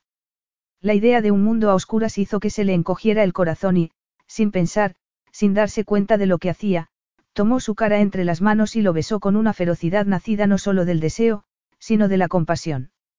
Él no reaccionó inmediatamente y durante esos segundos Sam deseó que se la tragara la tierra. Pero entonces respondió, besándola con la desesperación de un hombre hambriento. A veces, se oyó decir a sí misma cuando el beso terminó, me da miedo casi todo. Pero nada en su vida la asustaba tanto como el deseo que sentía en los brazos de aquel completo extraño. ¿Lo escondes bien? Tal vez. Pero Sam no pudo esconder el escalofrío que sintió cuando él metió una mano bajo su blusa, los largos dedos masculinos deslizándose por su espalda. Ni siquiera lo intentó. Y cuando inclinó la oscura cabeza para buscar su boca de nuevo, abriendo los labios con su lengua, le devolvió el beso sin pensárselo dos veces. Después, tomó su cara entre las manos para pasar un dedo por sus labios, hinchados de los besos. Dios mío, ha pasado tanto tiempo. Sam, temblando, susurró. No has perdido tu habilidad, te lo aseguro. Él levantó las cejas, esbozando una sonrisa. Hace tiempo que no estoy con una mujer. Esas palabras enviaron una nueva ola de calor por todo su cuerpo. ¿Y me deseas? La electricidad del silencio que siguió a esa pregunta contrastaba con la tormenta que se había desatado fuera. Cuando por fin habló, su voz era más ronca que antes. ¿Tú qué crees? Agarrando su trasero, la apretó contra él para que pudiera sentir con qué fuerza la deseaba. Un gemido escapó de la garganta de Sam al sentir el roce contra su vientre. ¿Y tú a mí, cara? Sin esperar respuesta, él le quitó la blusa y alargó las dos manos para desabrochar el sujetador. Pero Sam, de repente, recuperó el sentido común y negó con la cabeza. No, aún no. Para ti también ha pasado mucho tiempo, ¿verdad? Susurró él. Le temblaba la voz, como temblaba todo su cuerpo de deseo mientras buscaba sus labios de nuevo. Sam se quedó sorprendida cuando, sin soltar sus caderas, se puso de rodillas y, colocando una mano en su espalda, la empujó hacia él. ¿Qué estás? No pudo terminar la frase porque, de repente, sintió el roce de su lengua a través de la seda del sujetador. Sam echó la cabeza hacia atrás, la erótica caricia enviando una ola de calor hasta su vientre. Oh, Dios. No reconocía su propia voz. Le daba vueltas la cabeza y no podía concentrarse en nada. Estaba encendida, cada célula de su cuerpo buscando las caricias de aquel hombre. Y pensó que no podría soportarlo más. Pero quizá esa frase no estaba en su cabeza, quizá lo había dicho en voz alta porque él dejó escapar un gruñido. Yo tampoco, cara, dijo, tomándola en brazos, sus grandes manos apretando su trasero. Sam le echó los brazos al cuello para besarlo en la boca. Sabía a whisky, y entonces recordó las botellas vacías. ¿Estás borracho? Esa sería una excusa. Pero no, no lo estoy. Aunque tampoco creo estar totalmente cuerdo, dijo él, buscando sus labios de nuevo. Qué bien sabes. Todos los ángeles saben así de bien. No pares, le rogó ella, enredando los dedos en su pelo. No lo haré, no puedo, algo en su voz daba a entender que la situación era incomprensible para él. Ya eran dos, pensó Sam, agarrándose a su cuello mientras subía los peldaños de las escaleras de dos en dos, sujetándose con una mano a la barandilla. Lo hacía como si no pesara nada. Un relámpago iluminó el dormitorio cuando acababan de entrar y, sin decir nada, él la tumbó sobre la cama. De nuevo, la oscuridad se había cerrado sobre ellos, pero Sam recordaba el deseo que había visto en su rostro. Mientras le quitaba el resto de la ropa lo oyó jadear, excitado, y para entonces Sam ya había dejado de respirar. Recordó haber leído en alguna parte que las inhibiciones de una persona se liberaban en la oscuridad. Y tenía que ser cierto porque, de repente, Sam tomó su mano para ponerla sobre el triángulo de rizos entre sus piernas, urgiéndolo a tocarla. Yo no soy así, susurró, cuando él deslizó dos dedos en su interior. Pero estaba encendida, derritiéndose, arqueándose hacia su mano. Pues seas quien seas, cara, eres lo mejor que me ha pasado en mucho tiempo. Sam dejó escapar un grito de protesta cuando se apartó de ella, pero volvió unos segundos después y su ropa había desaparecido. El contacto pie con piel la hizo sentir un escalofrío y también pareció despertar su instinto natural. Un instinto desconocido para ella. Eres tan guapo, musitó, poniendo una mano sobre su torso. Me gustas mucho. Era liberador y excitante acariciar su piel desnuda y notar cómo contenía el aliento cuando deslizó la mano hacia abajo. Aquel cuerpo masculino la fascinaba. Con los ojos cerrados, respirando con dificultad por tal atrevimiento. Sam dejó que su mano rozase. Cuando se apartó de golpe, él soltó una carcajada. Te he dicho que había pasado mucho tiempo. Y eso es lo que me haces, cariño. Colocándose encima, la dejó sentir su erección sobre el vientre y luego, tomando su mano, la puso sobre el miembro. Y Sam tuvo que contener un grito. Eres increíble. Esta vez fue él quien se apartó, ahogando su gemido de protesta con los labios. Mientras se besaban con enfebrecida desesperación, sus cuerpos apretados el uno contra el otro como si quisieran ser uno solo, Sam sintió algo que no había sentido nunca y a lo que no podía poner nombre cuando él metió una rodilla entre sus piernas y empujó hacia arriba, un grito escapó de su garganta en el momento de la íntima invasión. Él le hablaba en voz baja. Sam no sabía lo que estaba diciendo porque no hablaba italiano, pero sonaba muy bonito. Y era maravilloso estar así porque, aunque más o menos sabía lo que seguiría después, estaba deseando vivirlo personalmente. De modo que se agarró a sus hombros, deslizando los dedos por su espalda hasta llegar a las caderas. Tengo que hacer un esfuerzo para controlarme, le advirtió él. Pero Sam no quería que se controlase, al contrario. El fuego que había en su sangre le pedía que se dejase ir.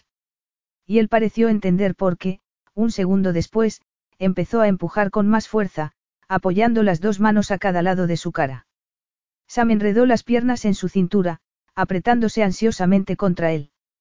La anticipación era tal que pensó que iba a explotar, y lo hizo. Empezó despacio, como un calambre que la recorría de arriba abajo, y luego una sensación indescriptible que la obligó a cerrar los ojos, la fuerza del clímax arrancando un grito de sus labios mientras él, jadeando, se dejaba ir en su interior. Luego se quedó inmóvil, sin hacer el menor esfuerzo para romper la íntima conexión hasta unos segundos después. No quiero aplastarte, cara. Sam, a quien le gustaba ser aplastada por aquel cuerpo masculino, no sabía qué hacer hasta que, de repente, él tiró de su brazo para tumbarla de costado. Vas a tener frío, Ángel, murmuró, cubriéndola con el edredón. Lo siento, no he dormido en varios días, pero ahora tengo que cerrar los ojos. No te vayas. Mientras apoyaba la cabeza en su pecho, Sam recordó algo que le había dicho una amiga suya después de romper una turbulenta relación. El sexo no es la cura, es una adicción. Y a menudo es peor que la enfermedad. Yo prefiero estar sola que necesitar tanto a alguien. Entonces Sam no lo había entendido, pero ahora sí. No se había sentido sola antes, no había sentido que a su vida le faltaba algo, y ahora sí. Pero ella era una adulta y no iba a dejar que su vida cambiara por un encuentro fortuito con un hombre carismático, fascinante y lleno de defectos. Ahora, doce semanas después, Sam se maravillaba de su ingenuidad al pensar que seguir adelante iba a ser tan sencillo. Una sola experiencia le había enseñado que era más fácil decirlo que hacerlo, sobre todo cuando tenía un constante recordatorio de esa noche. Suspirando, se pasó una mano por el estómago, pensando en cuánto querría aquel niño, fuera hijo de Cesare Brunelli o no. Yo diría que es mejor que siga a pie, le aconsejó el taxista. El tráfico no se mueve. Sam miró al hombre, despistada. ¿Qué? Ah, gracias, murmuró, buscando el monedero. Que el pasado la arrastrase de esa forma, haciendo que se olvidara de todo, era algo que tenía que aprender a controlar.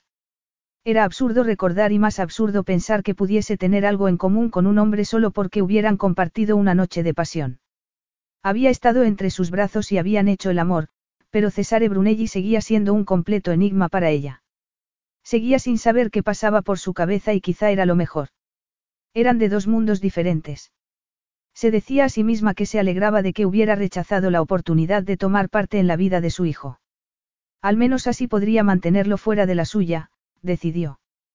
Quédese con el cambio, le dijo al taxista, antes de perderse entre una masa de peatones. Ir a verlo había sido un error, pero un error que no volvería a cometer. Capítulo 6. Sam miró su reloj antes de llamar a la puerta del despacho de su editor, Porras. Llegaba diez minutos tarde. Eric Gibbs, el editor del Chronicle, era bien conocido por dos cosas, su barba blanca de Santa Claus y su paranoica aversión a la impuntualidad. Incluso había dejado plantados a varios actores de Hollywood porque llegaban tarde a una cita, y ella no era una actriz famosa ni una diva, sino una periodista joven cuyo contrato temporal estaba a punto de terminar. Unas semanas antes, conseguir aquel contrato había sido el centro de todas sus ambiciones y la posibilidad de que el propio Eric se lo ofreciese la tenía más nerviosa que nunca. Sin embargo, ahora que la seguridad económica era más importante que nunca, Sam llamó a la puerta del despacho sintiéndose curiosamente, distante. Seguramente aquella reunión no tenía nada que ver con su contrato. Eric Gibbs tenía cosas más importantes que hacer que preocuparse de los contratos de los empleados más jóvenes. En las dos ocasiones en las que se habían encontrado cara a cara ni siquiera recordaba su nombre, aunque le habían dicho que no se lo tomara como algo personal. Aparentemente, a Eric no se le daba bien recordar nombres, ya fueran de políticos o de miembros de la realeza. Pero si no era el contrato, ¿qué más podría explicar que la llamase a su despacho en su día libre? Podría haberlo intuido si su disciplina mental no se hubiera desintegrado. No podía pensar con claridad sin que la imagen de Cesare Brunelli apareciese en su cabeza. Olvídate de una vez. Se dijo a sí misma. Si no quería saber nada de su hijo, era problema de Cesare. Peor para él. Eh. Sam hizo una mueca de disculpa cuando Eric abrió la puerta. Perdona. Entra, la interrumpió él. Siéntate, iré directamente al grano. El editor lo hizo y Sam lo escuchó, su ansiedad convirtiéndose en angustia cuando terminó de hablar. Que estoy despedida. Era una sorpresa total, algo absolutamente inesperado. Ella era un poco insegura, pero sabía que hacía bien su trabajo. El editor dirigió la mirada hacia una planta colocada en la estantería. Tenemos que dejarte ir. Lo siento. Sam se levantó, indignada. No tanto como yo, se lo aseguro. Por supuesto, te daremos unas referencias excelentes.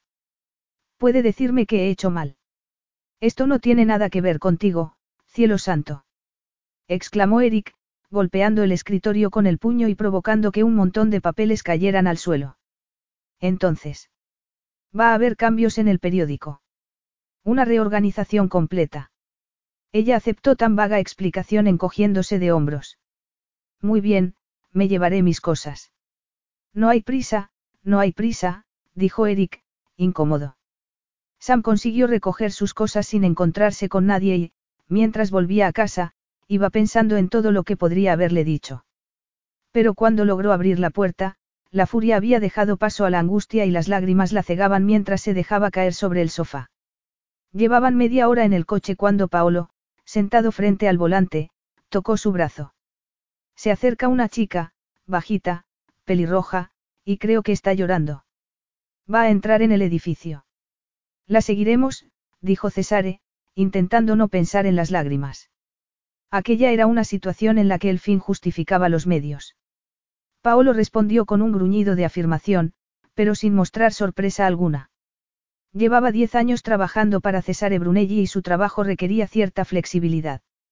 Después de abrirle la puerta del coche, puso una mano en su brazo para guiarlo hasta el edificio.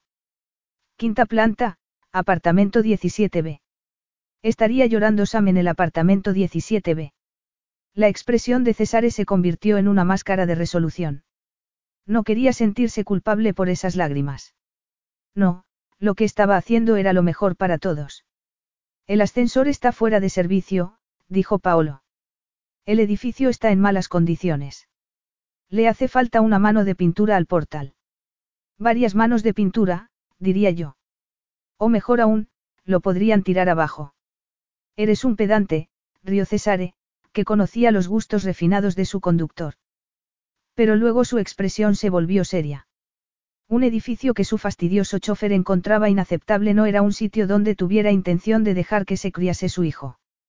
Paolo, que tenía un pequeño problema de sobrepeso, estaba jadeando cuando por fin llegaron a la quinta planta. César no. Tienes que hacer más ejercicio, amigo mío. El chofer dejó escapar un gruñido antes de darle una rápida explicación de cómo era el descansillo. ¿Quiere que espere? No, te llamaré cuando te necesite. Sam seguía tumbada en el sofá, con el abrigo puesto, cuando sonó el timbre. Y solo cuando el vecino de arriba empezó a dar golpes en el suelo y resultó evidente que la visita no iba a marcharse hizo un intento de levantarse. Muy bien, muy bien, murmuró, pasándose una mano por la cara mientras iba a abrir la puerta. Tan desolada estaba que olvidó preguntar quién era, y se vio empujada contra la pared cuando Cesare Brunelli entró en el apartamento. Sam estaba demasiado atónita como para decir nada. Di algo o empezaré a pensar que he entrado en el apartamento equivocado. Era mentira. Podría haber reconocido el aroma de su piel en una habitación llena de gente y estaba seguro de que no tenía nada que ver con que su sentido del olfato se hubiera desarrollado desde que perdió la vista. Sam suspiró ruidosamente mientras lo miraba de arriba abajo. Tenía un aspecto increíble, el compendio de la belleza masculina, y estaba tan cerca que podría tocarlo. Pero no iba a hacerlo porque aún le quedaba un gramo de sentido común y la pasada experiencia le había enseñado que cualquier forma de contacto físico con aquel hombre era altamente peligrosa. Bajo la chaqueta de ante llevaba una camisa blanca y unos vaqueros negros que destacaban sus largas piernas y sus delgadas caderas. Sam intentó apartar los ojos, pero no podía hacerlo. Sospechaba que era un hombre que hacía huir a mucha gente, y si ella lo hubiera hecho, no estaría metida en aquel lío. Aunque seguramente se habría quedado sin trabajo de todas formas. Por fin, consiguió hablar. ¿Cómo sabes dónde vivo? ¿Y qué haces aquí? No me apetece hablar con nadie ahora mismo. César se dio cuenta de que estaba intentando hacerse la dura. ¿Estás llorando? Se sintió avergonzado, pero no era momento para sentimentalismos, estaba haciendo lo que debía hacer. ¿Quieres marcharte, por favor? No, no podría irme aunque quisiera, César se pasó una mano por los ojos. Estoy ciego, ¿recuerdas?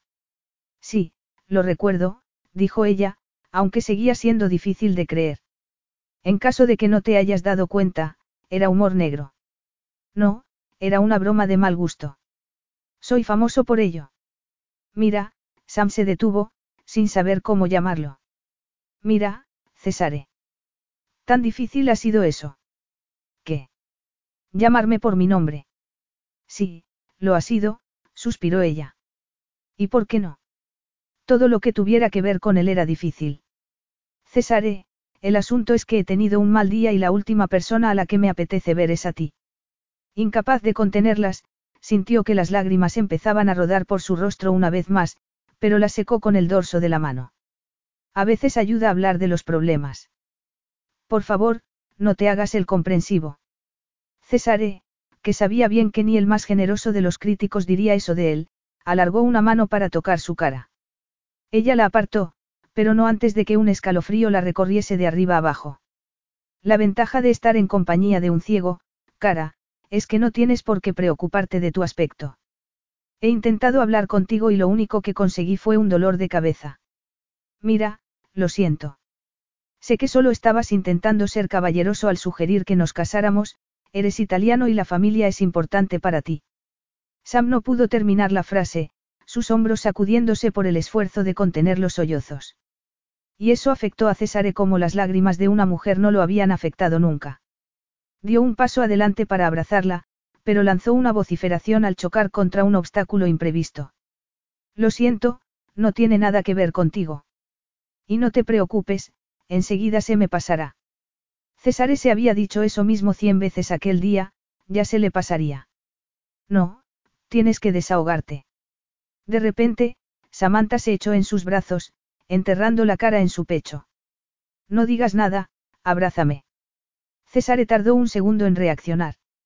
No debería sentirse culpable cuando estaba haciendo lo que debía hacer y él, que en circunstancias normales no era un hombre afligido por las dudas, sabía que estaba haciendo lo correcto.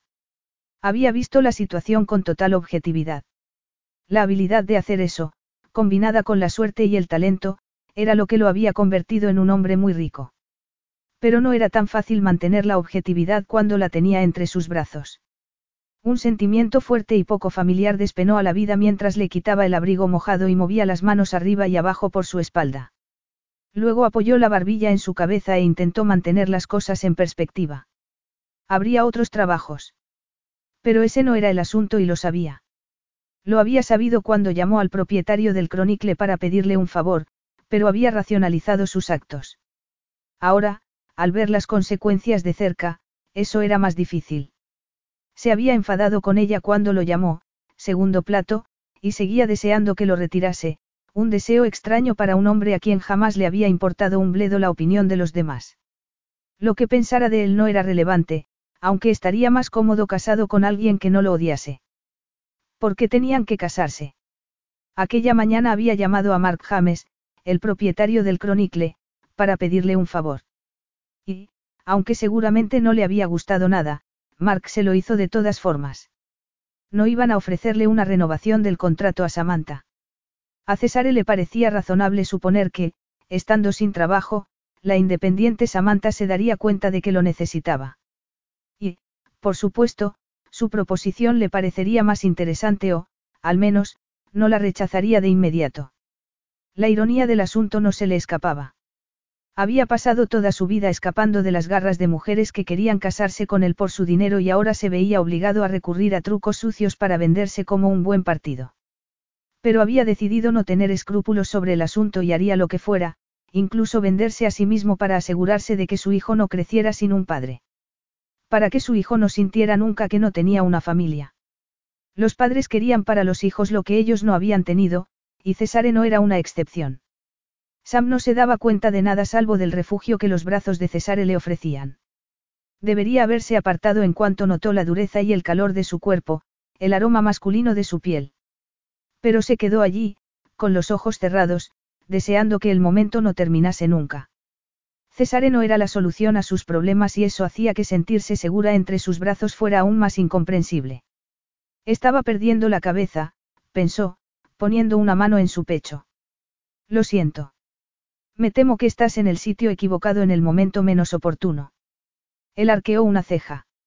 Verás las cosas mejor por la mañana. No es eso lo que dicen. En este caso, no. Me he quedado sin trabajo. ¿Por qué estaba contándoselo? Sin esperar respuesta. Sam entró en el salón y se dejó caer sobre una silla. Pero cuando levantó la mirada vio que Cesare la había seguido y estaba tocando la pared. Avergonzada, se levantó para guiarlo. No podía ni imaginar algo más aterrador que entrar en un sitio que no conocía sin poder verlo con sus propios ojos. Pero él no parecía asustado en absoluto. Cesare Brunelli era un hombre increíble, por irritante que fuera. Con que me indiques hacia dónde debo ir, es suficiente. Siéntate ahí, dijo Sam, guiándolo hasta una silla. ¿Por qué has perdido tu empleo? Cesare tocó el respaldo un momento antes de sentarse. Por lo visto, no estaba haciendo tan buen trabajo como yo creía, suspiró ella. ¿Te gustan más los periodistas malos que los competentes? Eso es lo que te dijeron, que no eras competente. No, en realidad me han dicho que era un problema de reorganización. Pero es lo mismo. César tuvo que tragar saliva. Él había manipulado la situación porque quería que fuese vulnerable, pero no tan vulnerable como para aceptar la derrota con tal resignación. Samantha era una luchadora, llevaba luchando desde el día que se conocieron. Y le parecía horrible oírla tan resignada, tan derrotada. O sea, que vas a abandonar. ¿Y qué quieres que haga? No sabía que fueras una derrotista. No lo soy, soy realista, Sam lo miró y se dio cuenta de que seguía sin saber por qué estaba allí. Suponía que tenía algo que ver con el niño, pero ¿qué? De repente, una sospecha empezó a formarse en su mente. Si se atrevía a decir que no tuviera el niño. ¿Qué vas a hacer? Quedarte en casa de tus padres. Mi padre murió cuando yo tenía diez años, mi madre el año pasado. Lo siento. Su compasión parecía genuina, pero sus ojos, su boca, la distraían. Sintiéndose culpable, Sam apartó la mirada. Mirarlo así cuando él no podía verla le parecía una intrusión. Estaba invadiendo su privacidad como una boyer. No fue totalmente inesperado. Estuvo mal muchos años y su enfermedad incluso llegó a estar en remisión, pero la última vez, Sam tuvo que hacer un esfuerzo para seguir hablando, no se pudo hacer nada. Cesare no podía ver su cara, pero sabía que estaba conteniendo las lágrimas. Lo siento, de verdad. ¿Tus padres viven? Sí. Supongo que estás preocupado por lo que pensarán, sobre el niño, quiero decir. No, mis padres están muy ocupados viviendo su vida, contestó Cesare. Su padre había descubierto la alegría de la paternidad el año anterior, cuando cumplió los 60. Su nueva esposa tenía 22 años. Y su madre se dedicaba a cuidar de sus hijas adolescentes, hermanastras de Cesare, y a mantenerse guapa y joven para su segundo marido. No admitía haber pasado por el quirófano, pero sus arrugas desaparecían como por arte de magia. ¿Vas a decírselo? Él hizo un gesto con la mano, como diciendo que no quería hablar del tema. ¿Qué vas a hacer tú? Buscar un trabajo, respondió Sam. Tengo que pagar el alquiler. Y nunca se sabe, mi experiencia como limpiadora me podría venir bien. Puede que te pida referencias. Las referencias que yo podría darte quizá no te conseguirían el tipo de trabajo que tú buscas, cara. Ella sabía que estaba intentando insultarla, no seducirla. Y, sin embargo, no pudo evitar un escalofrío de, no sabía qué. Si lo único que sabes hacer es emitir comentarios groseros como ese, te puedes marchar ahora mismo. A menos que tengas alguna sugerencia. La verdad es que sí. No me digas. Sobre lo que dijiste ayer, que ser ciego no tenía nada que ver con que no aceptaras mi proposición de matrimonio. Es verdad. Demuéstralo. El reto hizo que Sam arrugase el ceño. ¿Cómo? Di que sí. Capítulo 7. Sam se echó hacia atrás en la silla como si alguien la hubiera golpeado. ¿Sigues queriendo que me case contigo?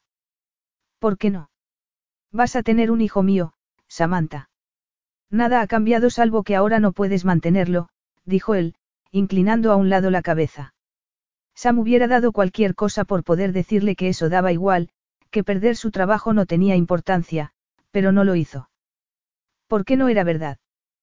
¿Crees que no lo sé? Suspiró. Pero qué ironía, pensé que habías venido para sugerir. No terminó la frase, sabiendo que César estaba alerta a cada nota de su voz. Parecía poseer una turbadora habilidad para oír no solo lo que una persona decía, sino lo que no decía. Pensabas que iba a sugerir que. Pensé que no querías que siguiera adelante con el embarazo. César se puso pálido. Dios mío, habías pensado eso de verdad. Según lo veo yo, podría ser una solución para ti, insistió ella. Tú no ves nada, cara, replicó Cesare, apretando los dientes. Salvo lo que quieres ver, naturalmente. Yo soy el malo de la película, pero esto no es una película y, si lo fuera, tú no serías la única protagonista. Muy críptico. ¿Qué estás intentando decir? Que es nuestra película y nuestro hijo. Y un hijo necesita un padre y una madre. En general suele ser así. No es opcional, al contrario que el matrimonio, Sam se levantó y empezó a pasear por el salón, enfadada. No hay necesidad de ponerse nerviosa. Me pondré todo lo nerviosa que me dé la gana. Este matrimonio es solo un arreglo de conveniencia. Lo dices como si fuera inevitable, lo interrumpió ella. Y, además, ¿de qué estás hablando? Un arreglo de conveniencia. Un matrimonio no tiene que durar para siempre. El matrimonio de sus padres no había durado.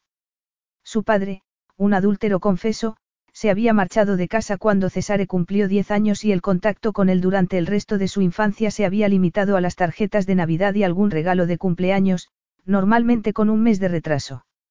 Cesare estaba decidido a que su hijo nunca fuera el niño que tenía que inventar los maravillosos viajes a los que le llevaba su padre ante amigos que tenían a los dos progenitores en casa. Su madre hacía lo que podía, pero una vez que se volvió a casar y tuvo más hijos, tres niñas, su nueva familia había requerido toda su atención. Y Cesare, por lo tanto, nunca había encontrado su sitio. Sam se detuvo a un metro de su silla. Yo prefiero que mi matrimonio dure para siempre. Claro que encontrar a un hombre que acepte un hijo que no es suyo puede que no sea tan fácil. Él se quedó en silencio. Otro hombre criando a su hijo. Otro hombre compartiendo cama con Samantha. La presión en sus sienes aumentó, el dolor como un golpeteo continuo y ensordecedor. No creo que sea el momento de ponerse a pensar en eso, la necesidad de ir al grano era más importante que reconocer la hipocresía de esa crítica. Yo te ofrezco una solución práctica, Samantha. La vida como madre soltera no sería un camino de rosas. Eso ya lo sé, replicó ella, enfadada porque le recordaba algo que ya sabía y le daba pánico. No tenía trabajo ni dinero para pagar el alquiler y, en cualquier caso, el apartamento no estaba acondicionado para un niño. Lo que Cesare le ofrecía, por frío, cínico e insoportable que le pareciera, resolvería sus problemas más inmediatos. Se daba cuenta de que algunas mujeres no verían la oferta de un millonario como una ofensa. Debería pensar en el niño, no en sí misma, se dijo. Ella no quería casarse con Cesare, pero tampoco Cesare quería una esposa y, sin embargo, estaba dispuesto a hacer un sacrificio. No tienes dinero. Veo que tú eres de los que hacen leña del árbol caído, lo interrumpió Sam. Gracias por tu preocupación, pero me las arreglaré. Yo no quiero que mi hijo tenga que, arreglárselas. Quiero que mi hijo tenga un hogar estable, un padre y... ¿Y crees que yo no? Una madre debería poner las necesidades de un hijo por encima de las suyas. ¿Y desde cuándo eres tú un experto en la materia? ¿Y por qué te crees con derecho a venir aquí a darme lecciones? No quiero darte lecciones, solo quiero que lo pienses. Eres demasiado idealista, Dios mío. No te das cuenta de cómo cambiaría tu vida siendo madre soltera. La satisfacción en el trabajo estaría muy abajo en tu lista de prioridades. Te verías obligada a aceptar cualquier cosa, aunque no fuese ningún reto ni nada interesante. Yo no necesito retos. Lo que necesito. Es seguridad, terminó Cesare la frase por ella. Y yo puedo ofrecértela. Bueno, si me falta dinero siempre puedo escribir un jugoso artículo sobre ti. Sigo teniendo contactos.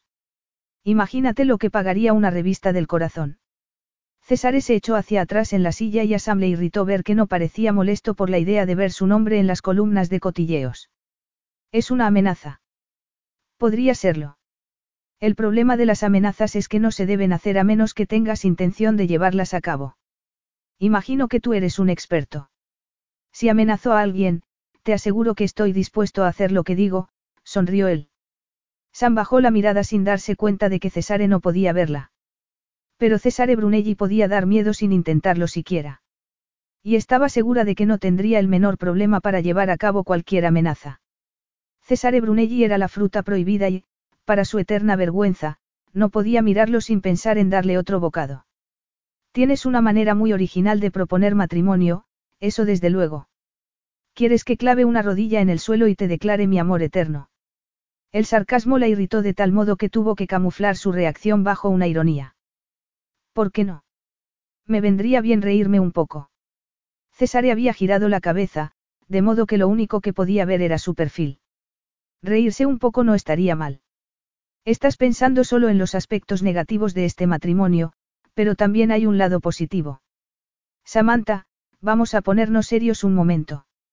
La sugerencia hizo que Sam torciera el gesto, desconfiada. ¿Qué quieres decir?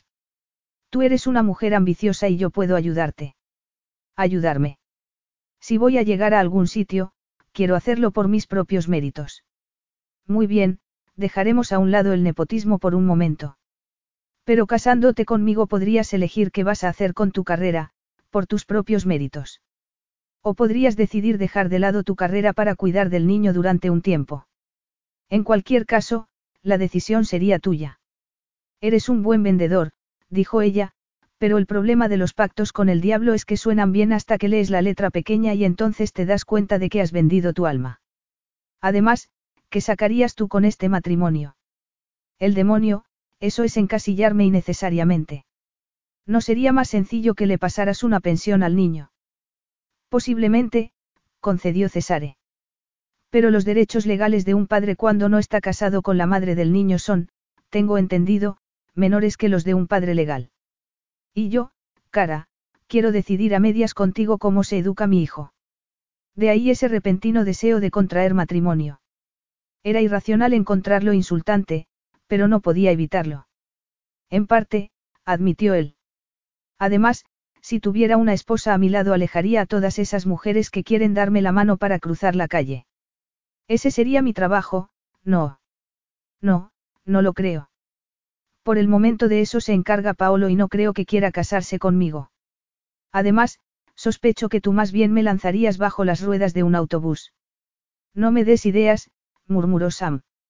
Aunque no podía considerar en serio aquella absurda proposición, estaba empezando a apreciar la debilidad de su situación.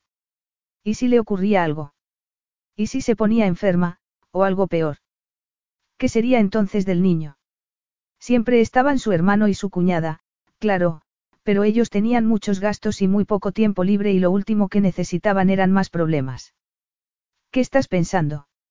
Le preguntó Cesare cuando el silencio se alargó, frustrado porque no podía ver su cara. Normalmente sueles adivinarlo, no. Sam se mordió los labios después de decirlo. Ella no solía ser tan mordaz. ¿Quién es Paolo? Mi chofer y a veces mi guardaespaldas, cuando es necesario. Pero no estamos hablando de Paolo. ¿Y qué ocurre si es necesario? A Sam le parecía alarmante la idea de que Cesare necesitara un guardaespaldas. ¿Quieres dejar de cambiar de tema? Es que me interesa, insistió ella. Era verdad. Pero no quería añadir que. Todo sobre él le interesaba para que no se hiciera la idea equivocada, o acertada. Estaba pensando que si no hubiera leído ese artículo en el periódico, no habría ido a verte, y si hubiera ocurrido algo. ¿A qué te refieres? Bueno, algo, Sam suspiró, estudiando el dibujo de la alfombra bajo sus pies. Era una idea deprimente y ella solía ser una persona optimista, pero no podía escapar de la verdad. La gente muere todos los días. Hay accidentes, enfermedades. La prosaica observación dejó helado a Cesare que, de repente, volvió a ver la imagen de una carretera manchada de sangre, un cuerpo caliente volviéndose frío, y un gemido escapó de su garganta. El extraño sonido hizo que Sam levantase la cabeza. ¿Te encuentras bien? Ah, estás pensando que el niño acabaría en un orfanato, claro. Pues no te preocupes por eso, mi hermano y mi cuñada se quedarían con él si nos pasara algo a los dos. Madre Didio, ¿quieres concentrarte en el asunto y dejar de parlotear? César se llevó una mano a la frente, la presión volviéndose explosiva al enfrentarse con una verdad que intentaba ignorar. Supongo que antes de tomar una decisión tú haces un estudio estadístico y sopesas los pros y los contras de manera científica, replicó Sam, irónica. No, en realidad creo más bien en hacerle caso al instinto. Y el instinto le decía que la besara en aquel mismo instante. Sam no se resistió mientras tomaba su cara entre las manos. Solo pensaba, por favor, por favor, bésame. Y lo hizo. Sus labios moviéndose con lenta y sensual habilidad, con una sabiduría que la encendía por completo. Intentó apartarse de él, no solo física sino emocionalmente, pero fracasó. Césare volvió a besarla con un ansia que ella sintió hasta en los dedos de los pies. Como un espectáculo de fuegos artificiales, el deseo explotó en su interior, empujando la última pretensión de resistencia. Cuando el beso terminó, Sam levantó una mano para acariciar los contornos de su cara. Estaban tan cerca que podía ver la fina textura de su piel, las líneas de expresión alrededor de sus ojos, la cicatriz en su frente que desaparecía bajo el nacimiento del pelo. Cuando levantó una mano para tocar la señal del accidente que le había robado la vista sintió como si unos dedos helados apretasen su corazón. Dame tu boca, cara. Y ella lo hizo, un gemido vibrando en su garganta cuando se puso de rodillas para echarle los brazos al cuello.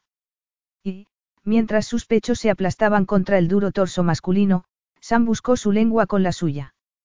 Fue Cesare quien se apartó tan abruptamente que Sam tuvo que agarrarse al respaldo de la silla para no caer al suelo.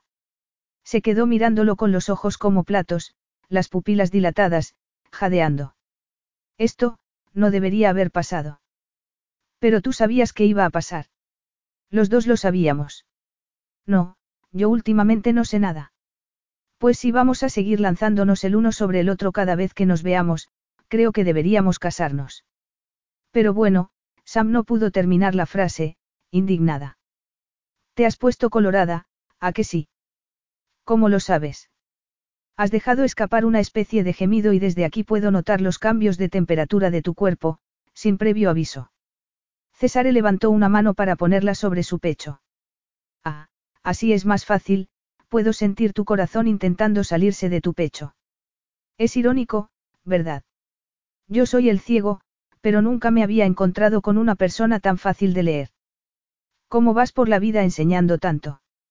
Ella sabía que, a veces, decir la verdad era lo peor y aquella era una de esas ocasiones. Lo sabía y, sin embargo, lo hizo. Solo me pasa contigo. Los ojos de César se oscurecieron aún más. Ven aquí. El corazón de Sam latía con tal fuerza que bloqueaba todos los demás sonidos.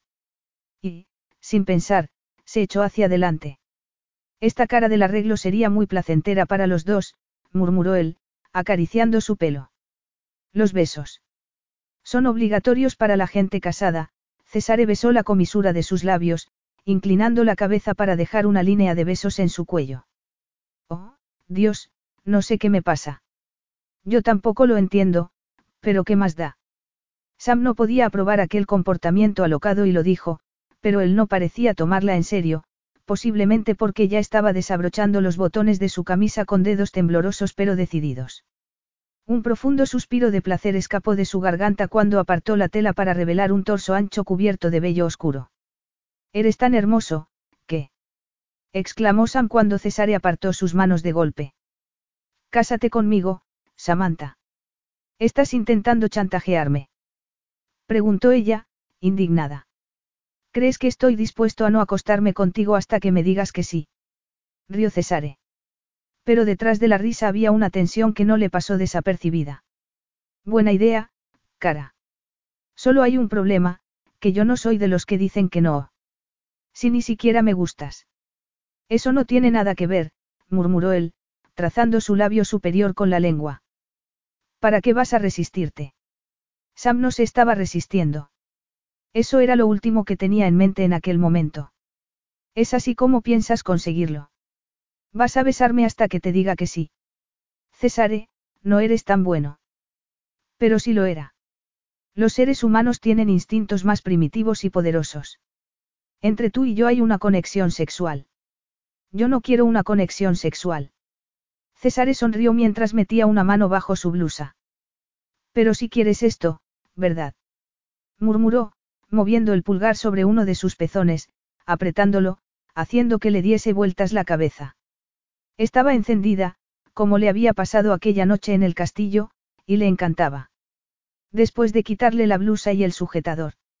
Cesare inclinó la cabeza y, sujetándola por la cintura, empezó a tirar del pezón con los labios, administrando luego la misma tortura al otro. Y Sam se agarró a él, clavando los dedos en sus hombros mientras echaba la cabeza hacia atrás. Capítulo 8. Sam levantó una mano y la pasó por la curva de su mentón. No podríamos irnos a la cama. Sugirió, esperanzada. César esbozó una sonrisa. Me estás ofreciendo sexo por compasión. Ella lo pensó un momento y luego, con total sinceridad, contestó. Me estoy ofreciendo a mí misma. Eso pareció sorprenderlo. Más que eso, el poderoso italiano se mostró turbado. Samantha. Parece que no tengo orgullo en lo que se refiere a ti, suspiró Sam. Jamás se había imaginado que se rendiría de manera incondicional a ningún hombre y menos a un hombre como Cesare. No sentía vergüenza en realidad y, además, era consciente de una feminidad de la que nunca había sido consciente en toda su vida. Todo en aquel hombre era una contradicción y también lo eran sus sentimientos por él. El antagonismo y la atracción que sentía por él se había vuelto una mezcla confusa y poderosa. Eres deliciosa, dijo Cesare, acariciando su cara con un dedo. Y estoy deseando estar dentro de ti. Las eróticas imágenes que despertó esa frase crearon un incendio entre sus piernas. En sus ojos veía su propio reflejo y un deseo alocado tiraba de ella como un canto de sirena mientras el sujetador seguía el mismo camino de la blusa. Entonces hazlo, susurró. Cásate conmigo. ¿Quieres dejar de decir eso? La gente no toma ese tipo de decisiones así como así, protestó ella. Olvídate de la gente, estoy hablando de nosotros. Vamos a tener un hijo, Samantha, y el niño nos necesitará a los dos. Era un argumento muy poderoso. Sam luchaba contra sentimientos encontrados, pero su cerebro, normalmente despierto, no parecía funcionar como debiera. Por un lado, lo que decía tenía sentido y no resultaba una idea tan descabellada, por otro, le daba pánico. ¿Y yo qué? ¿Importa algo lo que yo quiera o lo que yo necesite? Me necesitas a mí, dijo Cesare. Y, en aquel momento, él la necesitaba a ella. El deseo encendía su sangre, ahogando el sentimiento de culpa. Un arreglo de conveniencia has dicho. Una sonrisa de triunfo iluminó las facciones del magnate italiano. Hablaremos de eso después. Ahora mismo creo que deberíamos irnos a la cama. ¿Tienes una cama? Claro que tengo una cama. Cesare apretó su mano. Entonces indícame el camino, cara, dijo, levantándose. No he dicho que sí. Claro que sí, la contradijo él, con una sonrisa de satisfacción. Y cuando buscó sus labios, Sam pensó que podría aceptar cualquier cosa que le propusiera. Dos días después, Cesare la acompañó al ginecólogo para su primera ecografía. Y la elegante clínica de la calle Alley no se parecía en nada al hospital público al que ella había imaginado que acudiría. Controlar los gastos era algo innato en Sam, de modo que se sintió un poco incómoda en tan lujoso entorno, pero Cesare insistía en la necesidad de que tuviera los mejores cuidados para el niño y, sabiendo que aquel no era un tema sobre el que fuera a mostrarse flexible, decidió no decir nada. Sería mejor ahorrar energía para otras batallas más importantes. Además, no imaginaba a Cesare esperando pacientemente en la cola de un hospital público. No, seguramente se portaría tan mal que lo invitarían a marcharse. ¿Por qué sonríes? Sam volvió la cabeza, sorprendida. ¿Cómo sabías que estaba sonriendo? El propio Cesare pareció momentáneamente perplejo por la pregunta. Pero estaba sonriendo. Te imaginaba portándote mal. Pensé que te gustaba que me portase mal, dijo él, haciéndose el inocente y sin conseguirlo. No me refería al dormitorio. Yo apenas pienso en otro sitio, sonrió Cesare. Y no le hacía falta tener poderes para saber que Sam se había puesto colorada. Unos minutos después, Sam supo que los pensamientos de Cesare no estaban en el dormitorio. Había apartado un momento los ojos de la pantalla y, al ver su expresión, se le había hecho un nudo en la garganta.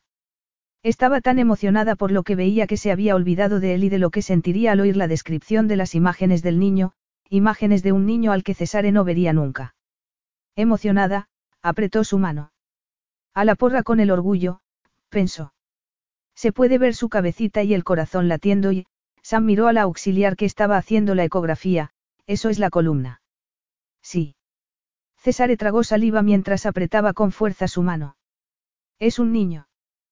¿Quieres saber el sexo, Cesare? Me da igual que sea niño o niña mientras nazca sano, dijo él usando la frase que miles de millones de padres debían de haber pronunciado antes.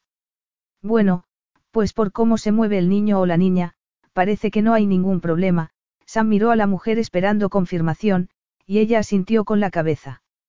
Me alegro. En unas semanas podrás sentir cómo se mueve y da patadas, solo tengo que tomar unas medidas para confirmar las fechas. Ah, sobre eso no hay ninguna duda, dijo Sam, sin pensar. Sí, una noche para recordar, dijo Cesare en voz baja. No me estoy poniendo colorada, no seas listo. Si te has puesto colorada, replicó él, sin dejar de sonreír.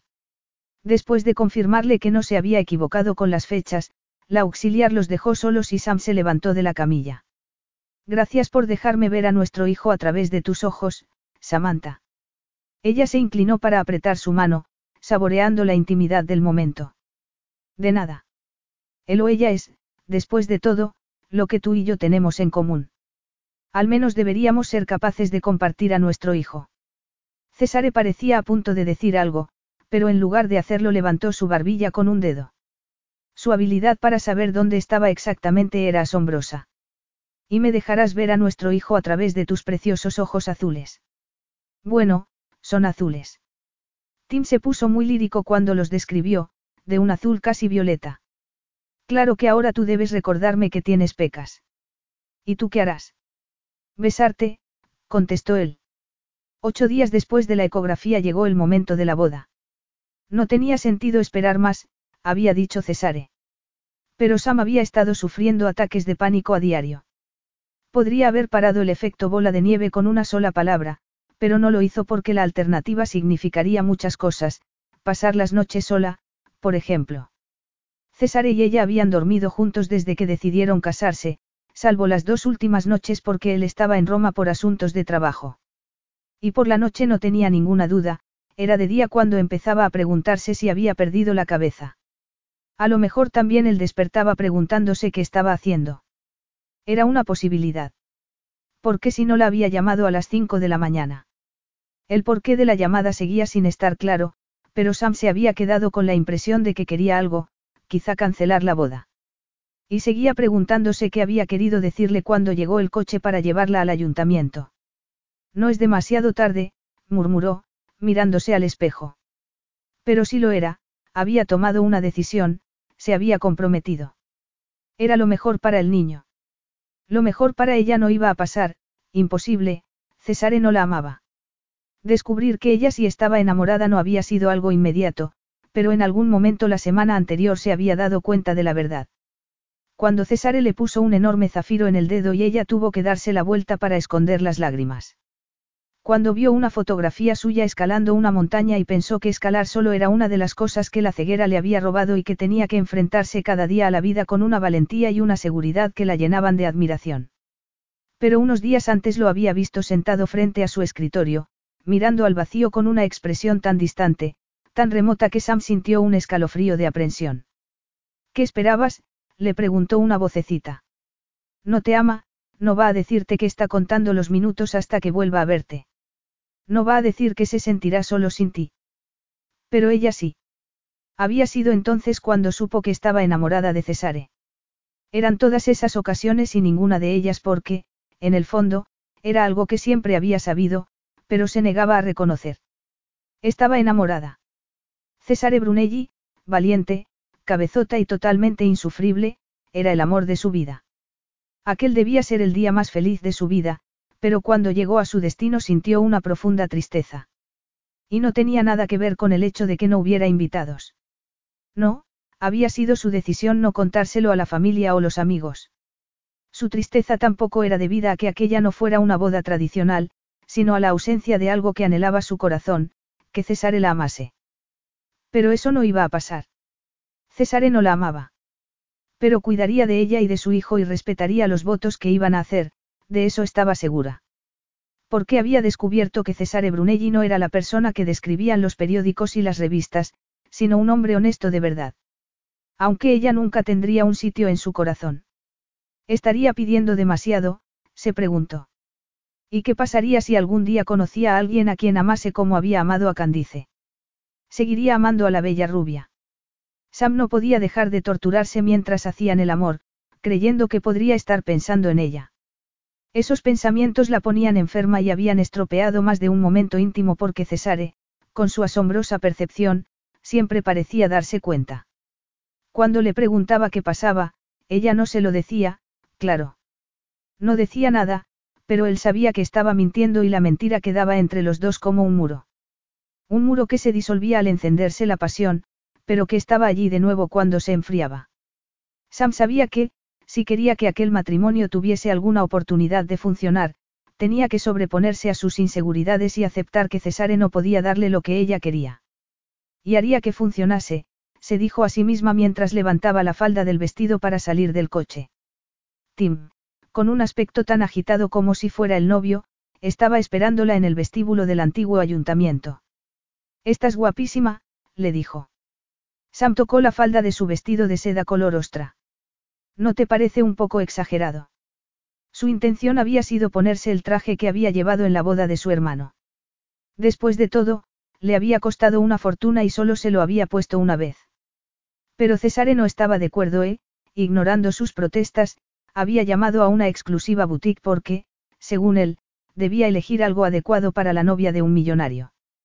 Sam no había entrado en la tienda con el propósito de comprar un vestido de novia clásico. Un traje o un vestido blanco, sencillo, le había dicho a la amable dependienta, la gente se volvía muy amable cuando había fondos ilimitados, pensaba Sam con un toque de cinismo. Y a lo mejor no había sido del todo específica porque lo primero que le llevó para probarse había sido el vestido de novia que llevaba puesto en aquel momento. Era la simplicidad del diseño lo que había llamado su atención. Cortado al bies en estilo túnica y con escote palabra de honor, la tela caía hasta los tobillos abrazando su cintura y sus caderas. No estaba muy segura sobre lo de llevar los hombros al descubierto, mostrando más escote del que a ella le gustaría, pero la joven le había asegurado que le quedaba perfecto. Esa admiración podía tener que ver con el precio del vestido, pero al verse en el espejo del probador, Sam había tenido que admitir que era una maravilla. Y, después de decir que sí al vestido, empezó a decir que sí a otras prendas. Una hora después, una Sam atónita había vuelto a la limusina como la orgullosa propietaria de seis preciosos conjuntos de ropa interior, tres pares de zapatos y un extravagante y carísimo velo de encaje de Bruselas. En una boda nada es exagerado, dijo Tim, viendo cómo el brillo desaparecía de sus ojos. Parecía tan triste que, aunque él no era el tipo de hombre dado a gestos cariñosos, le hubiera gustado abrazarla. No es ese tipo de boda, murmuró Sam, mordiéndose los labios. Sí, bueno, espero que no te importe, dijo él entonces, poniendo en su mano un ramo de violetas. Es una boda y debes llevar un ramo de novia. Además, el color me recuerda al de tus ojos. Sam, increíblemente emocionada por el detalle, se llevó las violetas a la cara. Gracias, eres muy amable. No se puede tener una boda sin un ramo de novia, lo sé porque yo pagué las flores en la boda de mi hermana. Y no sabía el dineral que costaban las flores para una boda de verdad, Tim se corrigió enseguida. No lo digo porque esta no sea una boda de verdad, es que es más sencilla. No hay por qué fingir, los dos sabemos que no lo es, dijo Sam. Timothy se puso serio de repente. ¿Estás segura de lo que vas a hacer? Sam no estaba segura de nada salvo de que Cesare era el amor de su vida y el padre de su hijo. ¿Sugieres que salga corriendo?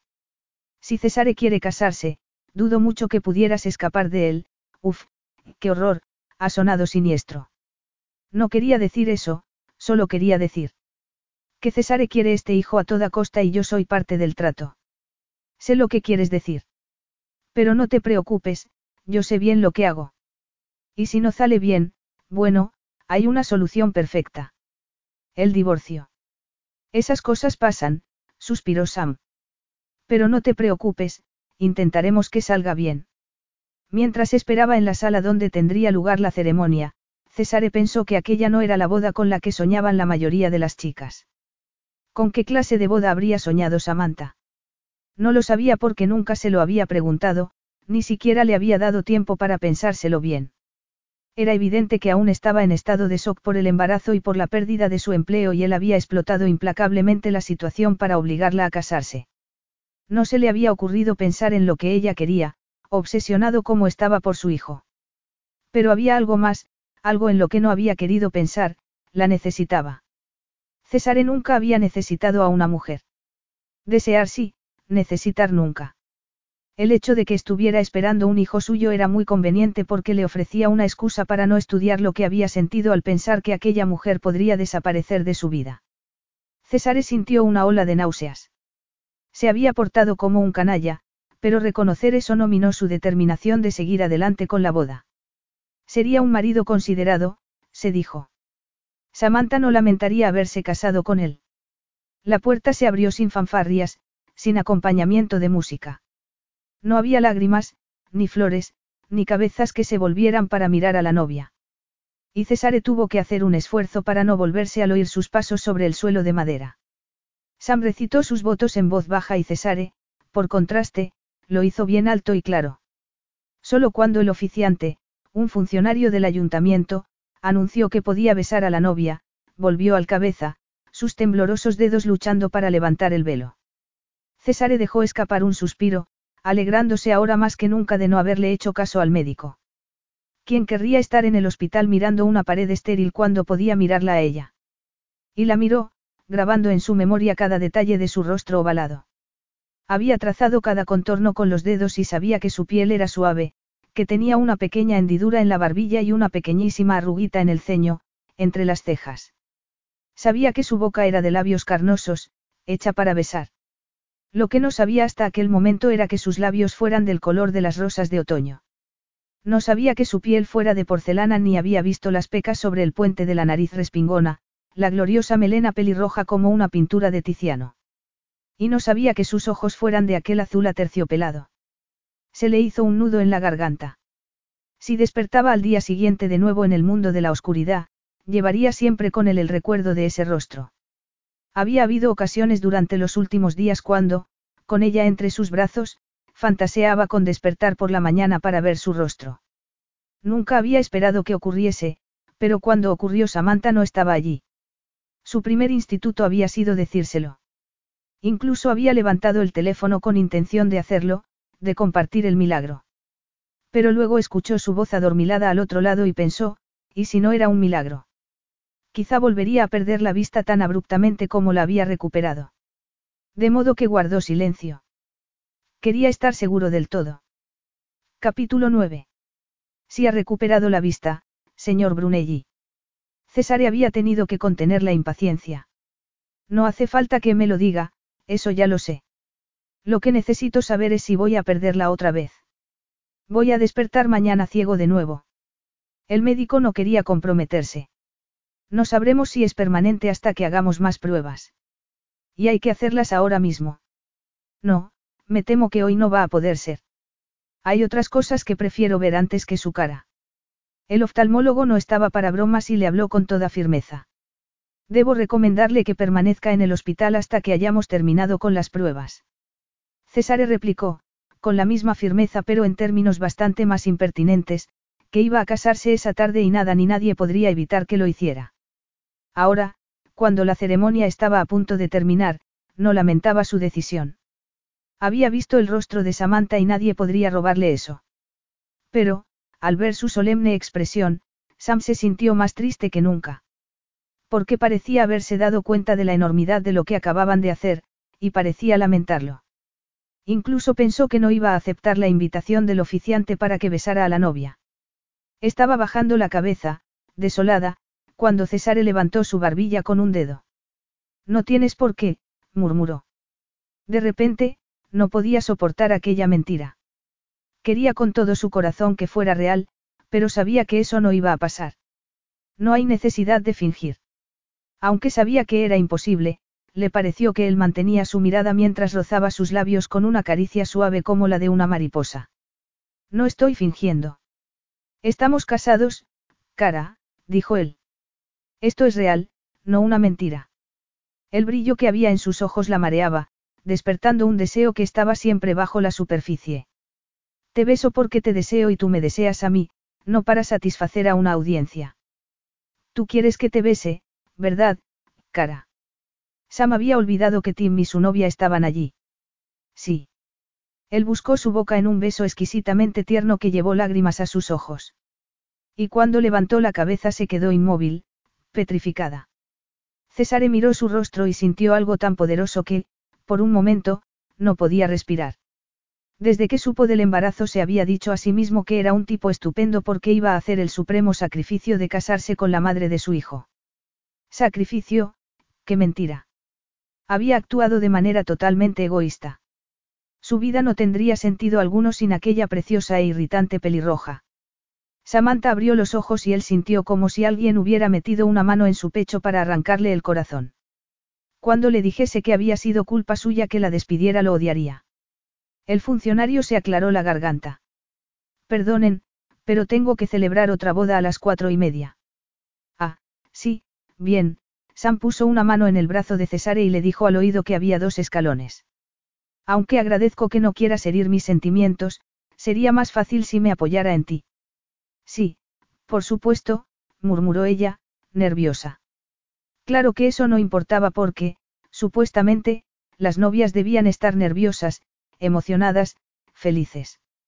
Ella no era feliz, pero Sally, la novia de Tim, no parecía darse cuenta de que faltaba el ingrediente principal en aquella ceremonia y tenía lágrimas en los ojos.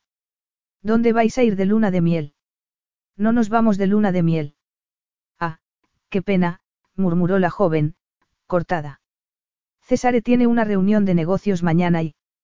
Si nos vamos de luna de miel. Sam lo miró, perpleja. ¿Qué? ¿Qué nos vamos de luna de miel? No te lo había dicho. No entiendo nada, dijo Sam cuando subieron al coche. Habíamos acordado que no habría luna de miel. Tú tienes cosas urgentes que hacer. Ha habido un cambio de planes, la interrumpió Cesare. Un cambio sobre el que no te has molestado en consultarme, replicó ella, sin entender por qué estaba tan molesta cuando debería estar dando saltos de alegría. Supongo que así es como va a ser estar casada contigo. Cualquiera diría que lo lamentas. No va a ser una luna de miel, ¿verdad? Vas a llevarme a algún viaje de negocios para poder vigilarme, no confías en mí. Lo acusó. No, en realidad es un gesto romántico, cara. Estoy siendo espontáneo. El sarcasmo le pareció innecesariamente cruel y Sam volvió la cabeza para esconder las lágrimas que habían asomado a sus ojos. ¿Dónde vamos a ir? Le preguntó después. He pensado que podríamos volver al sitio en el que nos conocimos. Ella se quedó boquiabierta. Al castillo de Escocia. ¿Lo dices en serio? Completamente en serio. Pensé que te gustaría. Pero mi hermano. A él no lo he invitado, bromeó Cesare. Muy gracioso. Lo que iba a decir es que él no sabe que estamos casados. No, ya. Supongo que te dirá que podrías haber encontrado un partido mejor, y probablemente, es verdad. Pero, si no te importa, será mejor evitar reuniones familiares por el momento. No tenemos que ver a nadie. He pedido que dejaran las provisiones en la cocina y les he dicho que no quería servicio de habitaciones. Claro que es posible que mi deseo sea ignorado por alguna chica de la limpieza. Contra su voluntad, Sam tuvo que sonreír. Eso está mejor, murmuró Cesare, dejándose caer sobre el respaldo del asiento. ¿Qué está mejor? Me gustas más cuando sonríes. ¿Y cómo sabías que estaba sonriendo? Puedo oírlo en tu voz, cara. Sam esperaba que eso fuera lo único que pudiese oír. Aquella situación era soportable solo porque él no sospechaba de sus sentimientos. Y era importante que no supiera nada porque lo único que le quedaba era el orgullo. Ven aquí. César la atrajo hacia sí tomándola por la cintura. Apoyando la cabeza en su hombro, Sam cerró los ojos y se relajó un poco. ¿Estás contenta con la luna de miel? Estoy sorprendida. Entonces se percató de que habían dejado atrás la casa de Cesare, un edificio de dos plantas en el centro de Londres. ¿Dónde vamos? El helipuerto de la casa está en obras. Vamos a salir desde. Vamos a ir a Escocia en helicóptero. Claro. Pero no puedo ir así. No he hecho la maleta y... Él se encogió de hombros. Seguro que estás muy guapa con el vestido de novia. Y como en la boutique tenían tus medidas, ha sido muy sencillo pedir que enviasen algo de ropa, y todo lo necesario para el aseo personal. Si se me ha olvidado algo, podemos pedir que nos lo envíen. Me has comprado un vestuario entero. César levantó una ceja, divertido. ¿Algún problema? Sam arrugó el ceño. No sé. Un marido puede hacerle un regalo a su esposa, no. Marido. Me pregunto si algún día esa palabra dejará de sonar tan extraña. Lo que al principio resulta poco familiar puede acabar siendo algo aburrido, dijo él. El comentario la hizo reír. ¿Qué te hace tanta gracia? Me resulta imposible creer que estar contigo pueda ser aburrido, le confesó Sam. César parecía estudiar su cara como si la viera, algo que siempre la había puesto nerviosa. Creo, Samantha, que eso podría haber sido un cumplido. Me equivoco. No, no te equivocas. Pero que no se te suba a la cabeza, suspiró ella, conteniendo un bostezo. No porque se aburriera con él, sino porque últimamente lo único que deseaba era dormir. Pero le habían dicho que era normal durante los primeros meses de embarazo. Sonriendo, Cesare sugirió que podría dormir un rato en el helicóptero, mientras iban a Escocia, pero Sam, a quien ya no sorprendía que fuera tan perceptivo, expresó sus dudas sobre lo de dormir en un helicóptero. Estaba equivocada. Cerró los ojos solo un momento después del despegue y, después de lo que le pareció un minuto. Césare estaba tocando su hombro para despertarla. Ya hemos llegado. ¿Qué? El tiempo pasa muy rápido cuando uno está roncando. Yo no ronco. Protestó ella. No, asintió él, solo me has babeado el hombro un poquito. Lo había dicho con tal ternura, con tal simpatía, que a pesar de que no podía verla, Sam se ruborizó. Eres tonto. Paolo, que viajaba en el asiento del copiloto, llevó sus maletas al castillo y habló brevemente con Cesare antes de despedirse. Unos minutos después volvían a oír las aspas del helicóptero alejándose. Sam se volvió para mirar a Cesare y cuando sus ojos se encontraron tuvo que decirse a sí misma por enésima vez que no podía verla, que solo tenía unos ojos muy expresivos. Y, sin embargo, no sabía por qué, se sentía un poco avergonzada. Esto es absurdo, murmuró. Cesare, que estaba quitándose la corbata, levantó la cabeza. ¿Qué es absurdo? Sentirme como una virgen en mi noche de boda. Es absurdo porque ya no, evidentemente. ¿Lo lamentas? Preguntó él. Sam negó con la cabeza. No, claro que no. Lamentas haberte acostado conmigo esa noche. No, no lo lamento, dijo ella. Pero luego sintió pánico. Eso era muy parecido a admitir sus sentimientos por Cesare. ¿Y tú, lo lamentas? Lo que lamento. No, déjalo, no lo digas, lo interrumpió ella. Lamento, Samantha, que tu introducción al amor no fuera más suave, más considerada. Había cierta recriminación en su voz y ella lo miró, de nuevo sorprendida. Yo no lo cambiaría por nada. Y lamento haber contribuido a que te despidieran, dijo César entonces. Muy gracioso, pero me parece que sobreestimas tu influencia. Perder tu trabajo no influyó en tu decisión de casarte conmigo. Sí, bueno, claro, Sam arrugó la nariz. Eso era lo que yo quería y me temo que si tengo tanta influencia. Solo tuve que levantar un teléfono. César sabía que estaba corriendo un gran riesgo, que Samantha podría dejarlo plantado. Pero, con las promesas que había hecho aún frescas en su mente, no quería empezar su vida de casado con una mentira. ¿Qué estás diciendo? Lo que has oído. Silencio. ¿Por qué, Cesare? El dolor y la sorpresa que había en la voz de Sam lo hicieron dar un paso atrás. Mi padre no estuvo a mi lado cuando era niño y yo no quiero eso para mi hijo. Hubiera movido montañas para que te casaras conmigo, Samantha. No quería arriesgarme. ¿Y mis sueños? ¿Y las cosas que yo quería? exclamó ella, perpleja. ¿Cómo te atreves a interferir en mi vida? ¿Quién crees que eres? Samantha. Bueno, al menos ahora sé que no soy tan mala periodista, lo interrumpió ella, intentando contener su furia. Samantha. No, déjalo. No quiero seguir hablando. Sam salió corriendo de la habitación, las lágrimas rodando por su rostro. No se había dado cuenta de que había cuencos de flores por todas partes, su aroma intensificado por el calor de las chimeneas, encendidas en todos los cuartos. Imaginó a Clare, su cuñada, yendo habitación por habitación, preparándolas para tan importantes clientes, casi le daban ganas de reír al pensar en su cara de asombro cuando supiera que ella era uno de esos clientes. Aunque eso no sería nada comparado con el asombro de saber que estaba casada con Cesare Brunelli. Cuando volvió a la cocina, él estaba en el mismo sitio en el que lo había dejado. Su expresión era inescrutable, pero el aire a su alrededor vibraba de tensión contenida. ¿Quieres una taza de té? Sí, gracias, suspiró él. No estoy orgulloso de lo que he hecho, Samantha. Lo que has hecho es una canallada, pero supongo que no tendrías por qué habérmelo contado, por lo menos es algo. Mientras la veía abrir la nevera. Césare contuvo el deseo de preguntar si era suficiente. Es una pena que no pueda beber alcohol. Te haré compañía con un zumo de naranja. Sam cerró la puerta de la nevera después de sacar un cartón de leche. No tienes por qué, murmuró. ¿Por qué me lo has contado, Cesare? No quería empezar este matrimonio con mentiras, pero se me había olvidado que la verdad no es siempre lo mejor. Pues claro que es lo mejor. La triste verdad, Samantha, es que te has casado conmigo porque estabas desesperada y necesitabas ayuda económica. La pragmática descripción hizo que Sam se pusiera colorada.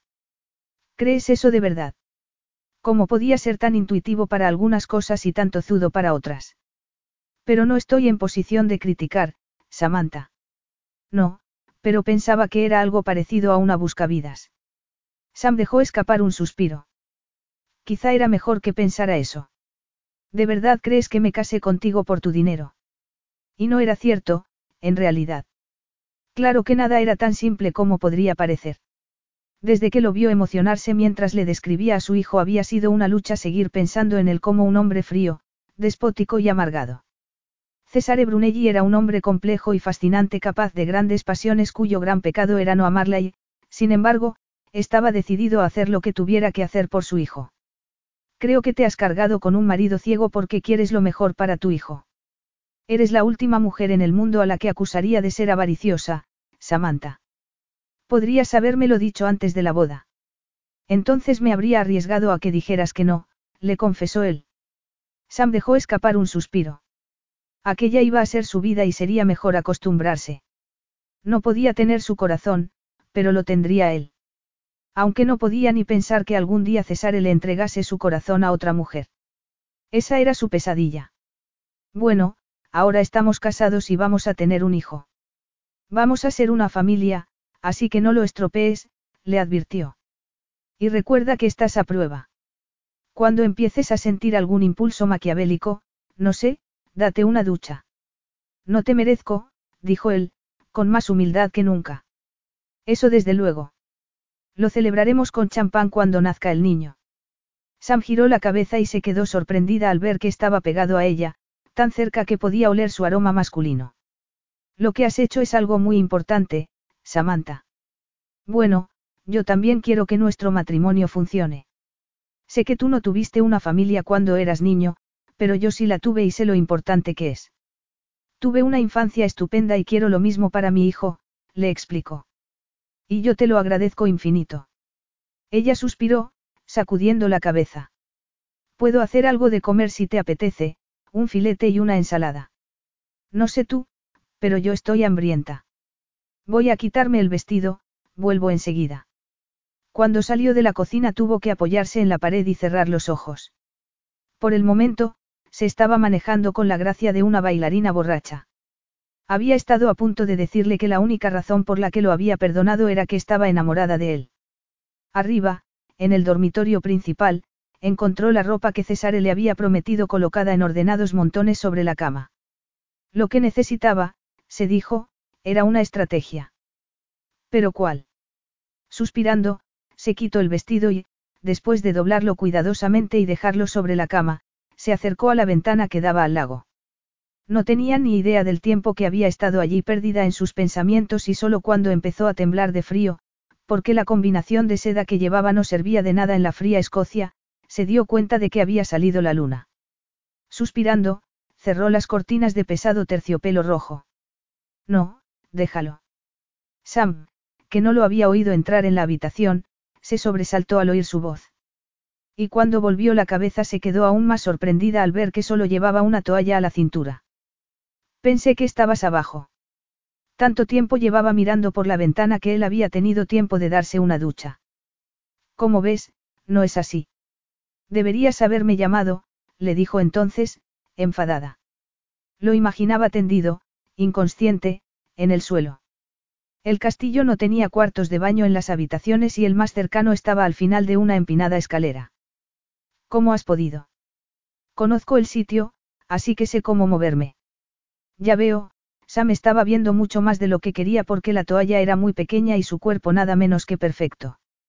El brillo de sus ojos enviaba olas de fuego por el cuerpo de Cesare. Estaba viendo los sentimientos de Samantha en su rostro, tan expresivo. Y que lo mirase de ese modo era embriagador y más excitante que nada en toda su vida. Pero si le dijera que podía verla, ella daría un paso atrás. No había prisa en decírselo y al día siguiente podría no haber necesidad. Sabía que la recuperación de la vista podría ser algo transitorio y sería un tonto si no lo disfrutara mientras pudiera. Hay cosas, sin embargo, que prefiero no hacer solo. Ya lo sabes. El sugerente tono de su voz hizo que, como siempre, Sam enrojeciese. Una cosa es ser independiente y otra muy distinta portarse como un idiota. Afortunadamente, él no sabía que solo llevaba una combinación de seda blanca casi transparente y unos zapatos de tacón, pensó, mientras intentaba cerrar las cortinas. No. ¿No qué? No cierres las cortinas. Deja que entre la luz de la luna. Nadie puede vernos desde fuera, dijo Cesare. Y yo quiero ver la luna en tu cuerpo cuando te haga el amor, añadió, en silencio. Capítulo 10. Sam arrugó el ceño. ¿Cómo sabes que desde aquí se ve la luna? Tú lo has dicho antes. Lo he dicho. Sí, antes. Sam se encogió de hombros. No recordaba haberlo dicho, pero quizá así era. César se acercó a la ventana con toda confianza. Era, pensaba Sam, como si a veces olvidase que era ciego. Una ola de intensa tristeza la envolvió entonces. Sin duda él quería olvidarlo y era normal. A lo mejor tenía sueños. A lo mejor había mañanas en las que abría los ojos y alargaba la mano para encender la luz, solo para darse cuenta un segundo después de que no había luz y nunca la habría. De pie frente a la ventana era magnífico, con esa imponente figura, tan masculino, un dios de leyenda devuelto a la vida por la luz plateada de la luna. Te casaste conmigo a pesar de que era ciego o por ello. Sam se dejó caer sobre la cama. ¿Qué clase de pregunta es esa? Una mujer casada con un ciego podría esconderle muchas cosas. Yo no te he escondido nada. ¿Qué llevas puesto? Sam miró hacia abajo y tragó saliva. Nada. Ah, excelente. Quería decir nada especial. Descríbelo, le ordenó Cesare. Sé mis ojos como cuando compartiste conmigo la imagen de la ecografía. Mejor no llevar nada, pensó ella, quitándose la combinación y dejándola caer al suelo con un suave susurro de seda. A la luz de la luna, era una pálida figura de redondeadas caderas, piernas delgadas y pechos pequeños pero absolutamente perfectos. Llevaba una combinación, pero me la he quitado. César siguió mirándola sin decir nada. Sus ojos estaban clavados en su cuerpo y, aunque sabía que no podía verla, de repente se sentía muy consciente de su desnudez. En una ocasión se había preguntado si su falta de inhibiciones con Cesare tenía que ver con el hecho de que no pudiese verla, pero había decidido que disfrutaba de su cuerpo por la sencilla razón de que Cesare lo disfrutaba también. ¿Crees que se acerca otra tormenta? Notó algo en el aire. Se llama tensión sexual, cara. Y es lo más lógico durante una noche de boda. Ten cuidado. Vas a, las palabras se quedaron en su garganta cuando él la tomó entre sus brazos. Iba a decir, vas a tropezar, pero nunca tropiezas. La fortuna debía de estar de su lado ya que había varios obstáculos en su camino. Dios mío, eres tan preciosa. Si no tienes cuidado, un día vas a hacerte daño, susurró Sam. Nada podría hacerme tanto daño como no estar dentro de ti ahora mismo. Ella levantó la barbilla y lo miró con los ojos entrecerrados. Ahora mismo me parece bien. Dejando escapar un gemido ronco. Cesare la tiró suavemente sobre la cama y se colocó sobre su esposa. Poco después del amanecer. Cesare miró el rostro dormido de Sam. Estaba tumbada de lado, con las mejillas un poco enrojecidas y los pechos, del tamaño perfecto, subiendo y bajando suavemente con cada respiración. Debería habérselo dicho, pensaba. Había habido varias ocasiones durante la noche en las que estuvo a punto de confesarle la verdad, pero se había contenido para no estropear el momento. Porque estaba seguro de que cuando Samantha se enterase iba a enfadarse mucho con él. Eran casi las ocho y, como seguía dormida, decidió bajar a la cocina a comer algo. Una vez abajo, el encanto de la mañana en las altas tierras de Escocia, con su increíble claridad, lo invitaba a salir. El fantástico paisaje, con sus montañas cubiertas de nieve reflejándose en las tranquilas aguas del lago, era muy relajante. Y, respondiendo a un impulso que durante los últimos meses se había visto obligado a contener. César se quitó la camiseta y, en pantalón corto, se lanzó de cabeza al agua helada y empezó a nadar sin un propósito en concreto, disfrutando de la sensación del agua. No paró hasta que estuvo a unos 200 metros, flotando de espaldas hasta que el ritmo de su corazón volvió a la normalidad. Solo cuando estaba a punto de volver oyó los gritos que llegaban desde la orilla. Sin perder tiempo en absurdas especulaciones. Cesare empezó a nadar, hasta que se encontró a Samantha nadando hacia él. Dios mío, ¿qué estás haciendo? Sam, agotada, no podía decir una palabra mientras se dejaba llevar hasta la orilla. Una vez allí. Cesare la dejó sobre el suelo cubierto de brezo y tomó su cara entre las manos. ¿Qué estabas haciendo, Samantha? ¿Qué estabas haciendo tú? Me había tirado al agua para ir a buscarte. Podrías haberte ahogado. Dios mío, pensé que te habías ahogado. Sé que no quieres que haga ninguna concesión a tu minusvalía, pero la realidad es que estás ciego. Cesare. Siento que eso te duela, pero no puedes ponerte a nadar en un lago y marcharte a cientos de metros de la orilla, hay cosas que no puedes hacer. Es un suicidio. Estabas intentando salvarme. El sonido de su risa hizo que Sam lo viera todo rojo. Se asustó al encontrarse sola en la habitación, pero sintió verdadero pánico al ver su camiseta tirada a la orilla del lago. Y ahora se estaba riendo. ¿Por qué haces eso? ¿Por qué te pones en peligro? ¿Estás loco o qué? ¿Y tú? Estás embarazada, no puedes tirarte a un lago helado. Claro, estaba embarazada, eso era lo único que le importaba, el niño. Debería haberlo imaginado. Iba a buscarte. Y, por cierto, te llevarías el primer premio a la hipocresía. Cesare. Tú pensabas en el niño y en el gran padre que ibas a ser cuando decidiste lanzarte al agua. Cesare arrugó el ceño mientras acariciaba su cara. No estaba en peligro, Samantha. ¿Puedo ver? ¿Qué? ¿Qué puedo ver? Sam se llevó una mano al corazón, mirándolo con los ojos como platos. Puedes ver. Pero ¿cómo? ¿Cuándo? Desperté ayer y, de repente, había recuperado la vista. Despertaste ayer y habías recuperado la vista. Repitió ella, incrédula. Sí, así es, los ojos oscuros se deslizaron por el camisón mojado que se pegaba a su cuerpo como una segunda piel. Deberíamos ir dentro, estás empapada. Sam siguió la dirección de su mirada y levantó una mano para cubrir sus pechos, aunque no sabía por qué. Puedes ver y no te ha parecido que debías decírmelo. No se te ha ocurrido decir algo como, ah, por cierto, Sam, he recuperado la vista. Cuando pensabas decírmelo, o no pensabas decírmelo nunca. Acabo de decírtelo, no. Sonrió él, tomando la camiseta del suelo. Venga, no podemos quedarnos aquí. Estás helada. Esto es increíble. No puedes contarme algo así y luego actuar como si no pasara nada. No pienso ir a ningún sitio contigo. Samantha. Durante toda la ceremonia fingiste. No estaba fingiendo nada. Si me hubieras preguntado, te habría contestado honestamente honestamente. ¿Tú dices la verdad alguna vez o solo cuando te conviene? Le espetó ella, furiosa. Mira, puedo ver, es un milagro, cuestión de suerte, no sé y me da igual cómo lo llames. El caso es que, afortunadamente, he recuperado la vista. Pero me lo habías ocultado. Cualquiera diría que prefieres un marido ciego, dijo él, atónito. ¿Cómo puedes decir eso? exclamó Sam, levantándose. Este matrimonio está basado en una telaraña de mentiras y ya estoy harta, del matrimonio y de ti. Solo había dado un par de pasos cuando Cesare la tomó por la cintura, llevándola así hasta la casa. Suéltame.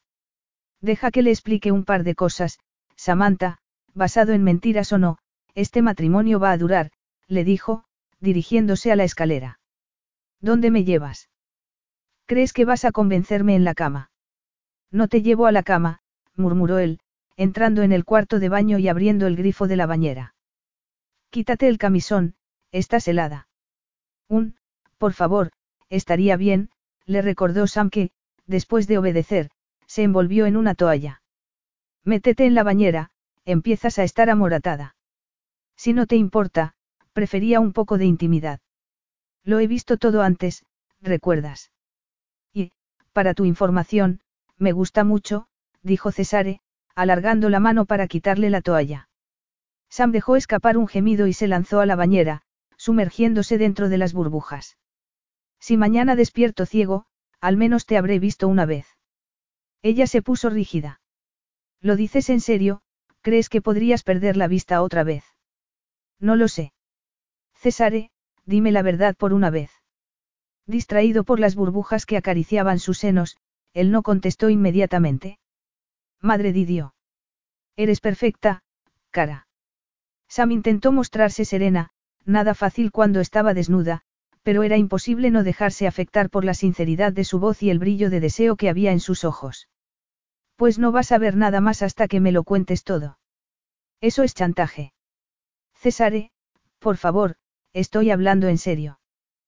Quiero que me cuentes la verdad. Si vas a volver a perder la vista.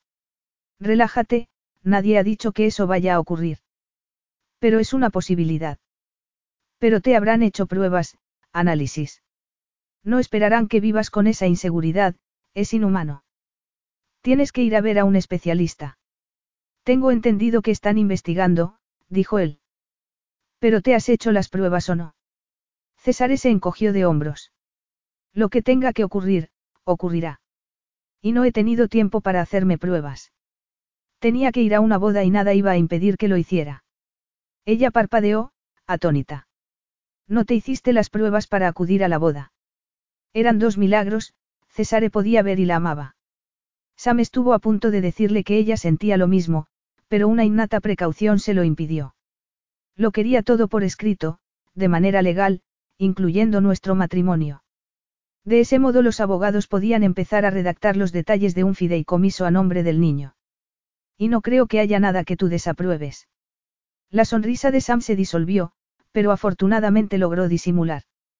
Para ser alguien cuyo corazón parecía haber sido aplastado por una estampida, se mostraba extraordinariamente tranquila. Confío en tu buen juicio en lo que se refiere a asuntos económicos. Desde luego era mucho mejor que el suyo en los asuntos del corazón. ¿Cómo había podido imaginar por un segundo que Cesare la amaba? Solo estaba interesado en el niño, en el fideicomiso, en dejar claro que era su hijo legalmente. El sexo era maravilloso, pero tenía que dejar de soñar. Sería absurdo pensar que el sexo y el amor iban juntos para un hombre como Cesare Brunelli. Ojalá a ella le pasara lo mismo. Había estado a punto de cometer el error de pensar que era el amor que sentía por su esposa lo que lo había hecho dejar a un lado algo tan importante para su salud. Y no volvería a hacerlo. Le dije al médico que me pondría en contacto con él cuando volviera a Londres. Quería que ingresaras en un hospital para hacerte las pruebas. Sí, pero... Eres un imbécil, Cesare. Podrías haber hecho un daño irreparable a tus ojos. No seas tan melodramática, Samantha. Como he dicho, iré al médico en cuanto volvamos a Londres la semana que viene. Melodramática. Estamos hablando de estar ciego o no estarlo. Tenemos que volver a Londres inmediatamente. ¿Crees que voy a quedarme aquí cuando sé que deberías estar en un hospital? Eres el hombre más egoísta que he conocido en toda mi vida. Su apasionamiento lo dejó sorprendido. Egoísta. Pues no me decías eso anoche. Eres un gran amante, lo admito, dijo ella.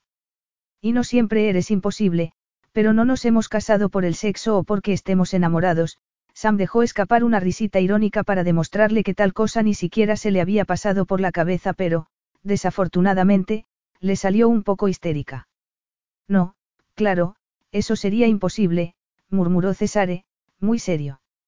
Nos hemos casado porque vamos a tener un hijo, y seguramente habrá razones peores para casarse.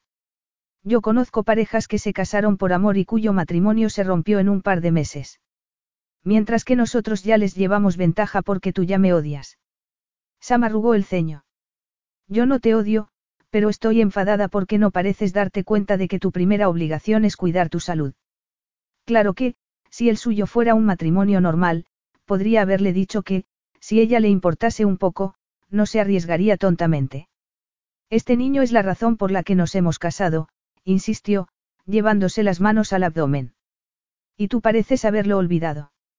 Sí, es verdad. Pero no te preocupes, Samantha, he entendido cada palabra de tu sermón, dijo Cesare, sacudiendo la cabeza. Entonces te marchas. Él puso una mano sobre su hombro y, sin pensar, Sam giró la cabeza para frotarse contra ella. No podemos irnos hasta esta tarde. Pero vas a ir al médico para que te hagan esas pruebas. Sí, lo haré. Estás exagerando, pero lo haré. ¿Cómo puedes haber sido tan tonto? Déjalo, Samantha. Creo que ya ha quedado claro. Pero si algo me ha enseñado la ceguera, cara, es que no se debe perder ni un solo momento. Hay que disfrutar de la vida, vivirla mientras puedas antes de que el destino te arrebate lo que tienes. Suspirando, se inclinó para apretarla contra su torso. Se quedaron así durante mucho tiempo, sin decir nada y, por fin, sintió que se relajaba, solo entonces la sacó del agua para secarla suavemente con la toalla. ¿Puedo hacerlo yo?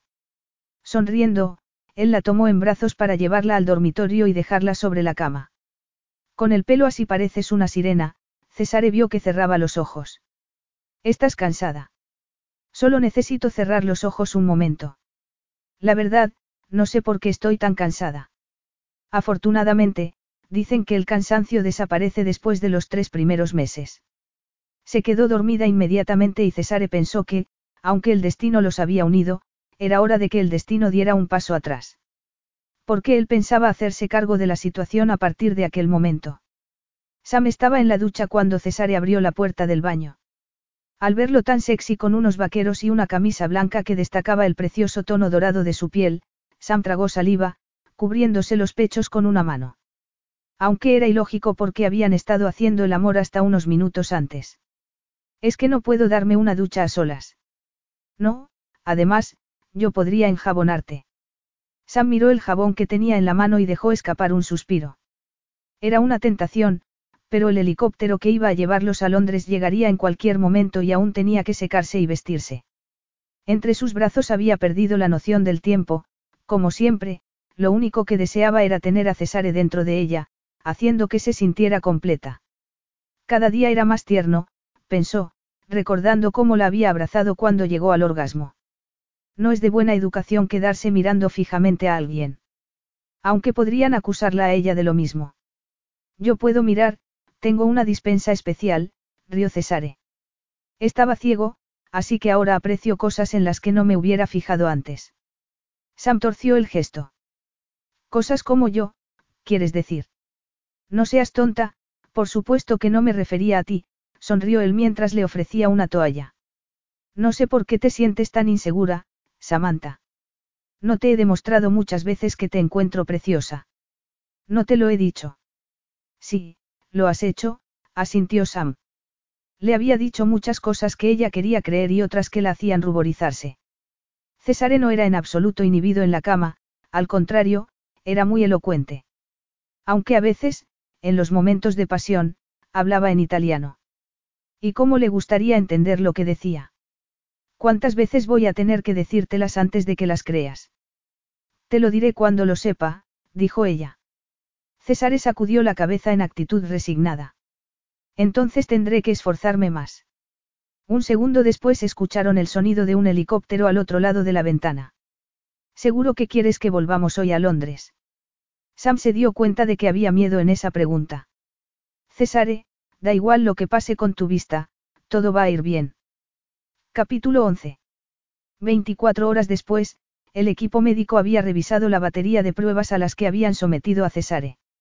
Y, para Sam, habían sido las 24 horas más largas de su vida.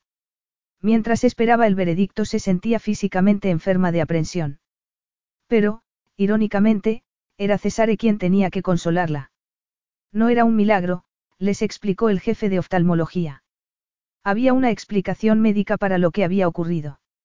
Luego empezó a hablarles de diagramas y análisis mientras Cesare le hacía preguntas y Sam se contuvo hasta que el médico empezó a contarles un caso similar que un colega suyo había tenido que tratar en Estados Unidos.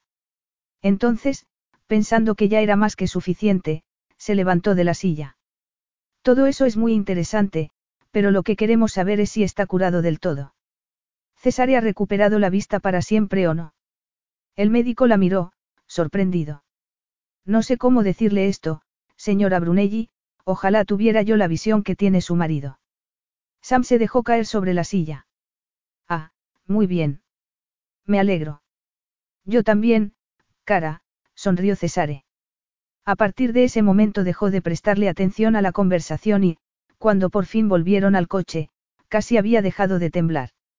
Cesare parecía increíblemente relajado hasta que anunciaron en la radio que, el millonario Cesare Brunelli, que perdió la vista en un trágico accidente después de sacar heroicamente a una niña de un coche en llamas, estaba curado. Rescataste a una niña. exclamó Sam, atónita. Me dijiste que habías quedado ciego después de una operación. Y así fue. Me había fracturado el cráneo y tuvieron que operarme. Te fracturaste el cráneo al intentar salvar a la niña. El coche explotó cuando la saqué, suspiró él. La explosión los había lanzado al otro lado de la carretera. Cualquiera hubiera hecho lo que yo hice. Lo dudo, murmuró ella, estudiando su cara. Ah, nunca pensé que te pondrías colorado por algo. César volvió la cara para concentrarse en el tráfico. No soy un héroe, no te hagas ilusiones. Solo estaba en el sitio adecuado en el momento justo. Muy bien, si te gusta que te considere un villano, ¿cómo está la niña? Afortunadamente, bien. Y los periodistas han dejado de molestar a la familia. A los reporteros les encantan las etiquetas, de modo que yo era un héroe, a expensas de los padres. ¿Por qué? Porque salieron del coche dejando a Lily en el asiento de atrás. Lo que no contaron fue que el padre tuvo que sacar a su mujer, que estaba desmayada, y luego él mismo perdió el conocimiento. Eso explicaba que no le gustasen los periodistas. ¿Y cómo se han enterado de que has recuperado la vista? Acabamos de salir del hospital.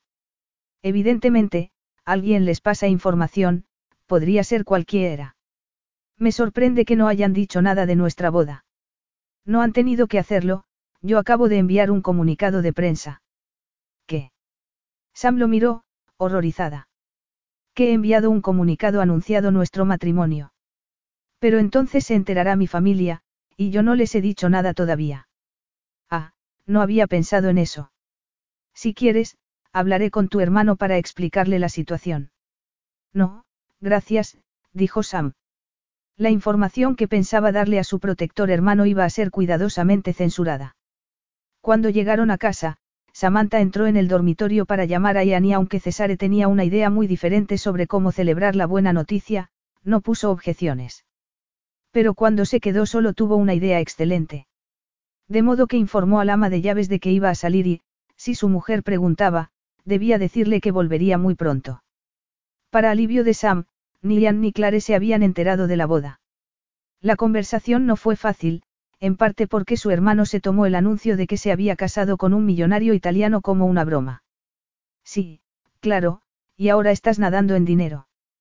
Cuando pudo convencerlo de que no estaba bromeando, la respuesta de Ian no fue muy entusiasta. Estás loca, Sam. Loca por casarme. Tú también estás casado, que yo sepa. Pero si apenas conoces a ese hombre, y dicen que tiene billones, no millones. Tú te casaste con la hija de un aristócrata siendo el hijo de un tendero, le recordó Sam. Además, no me he casado con él por su dinero. ¿Se puede saber cómo lo conociste? No salía con una actriz rubia muy famosa. Sí, pero evidentemente ya no sale con ella. Sam, tú no puedes competir con ese tipo de mujeres. ¿Quieres decir que yo no soy guapa? exclamó Sam, dolida. Bueno, no estás mal, rió su hermano. No se te ha ocurrido pensar que Cesare me quiere. Y a ti no se te ha ocurrido pensar que un hombre así se aburrirá pronto de ti. ¿Cómo te atreves a juzgar a mi marido sin conocerlo? Replicó ella, indignada. Lo único que sabes de él es lo que dicen en la prensa. Y espero estar equivocado, pero... Estoy embarazada, Ian. Después de decirle que había cometido el mayor error de su vida, su hermano le pasó a Clare, que hizo lo mismo pero con más tacto y ofreciéndole apoyo durante el embarazo. Sam estaba deprimida y con la autoestima por los suelos después de colgar. Y su humor no mejoró cuando el ama de llaves le dijo no solo que Cesare había salido, sino que tenía una visita. Es esa actriz, Candice Royal. Le dije que el señor Brunelli había salido, pero entró como si estuviera en su propia casa y está esperando en el salón, suspiró la mujer, contrita. Sam levantó la barbilla, orgullosa. ¿Cómo se atrevía a ir allí sin ser invitada? Candice debía saber que Cesare estaba casado. ¿Iba a causar problemas o sería una visita amistosa? Tal vez aquella era la manera civilizada de hacer las cosas, pero Sam no se sentía muy civilizada en aquel momento. Podría llamar a Paolo para que la echase, sugirió el ama de llaves. No, no hace falta, dijo Sam. Hablaré con ella. Sabía que su embarazo aún no se notaba, pero estaba en ese momento en el que, sencillamente, se sentía gorda. Y en cuanto puso los ojos en su inesperada visitante, con su fabulosa melena rubia, su estatura y sus piernas interminables, no solo se sintió gorda, sino pequeña y fea. La rubia llevaba un traje de chaqueta blanco con un elegante cinturón negro y, bajo el escote de la chaqueta, se podía intuir un busto que desafiaba a la gravedad. Lleva mucho tiempo esperando. Le preguntó, obligándose a sí misma a sonreír. ¿Quiere tomar un té?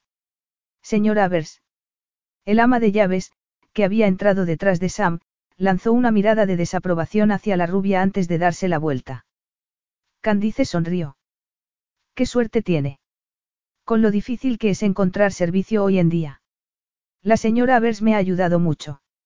Sí, claro, imagino que no sabe usted nada sobre llevar una casa como esta. Sabe que es muy pequeña comparada con el castillo de la Toscana. Y el apartamento de Nueva York es magnífico. De la decoración se encargó. No había que ser un genio para darse cuenta de que Candice estaba intentando hacer que se sintiera como una advenediza, y lo estaba consiguiendo. Pero Sam decidió que dos podían jugar al mismo juego. César está pensando vender el apartamento de Nueva York y comprar algo más, en fin, una casa para los niños. En Cabo Cod quizá. Sí, ya sé que está embarazada. Pero no me imagino a Cesare con una familia.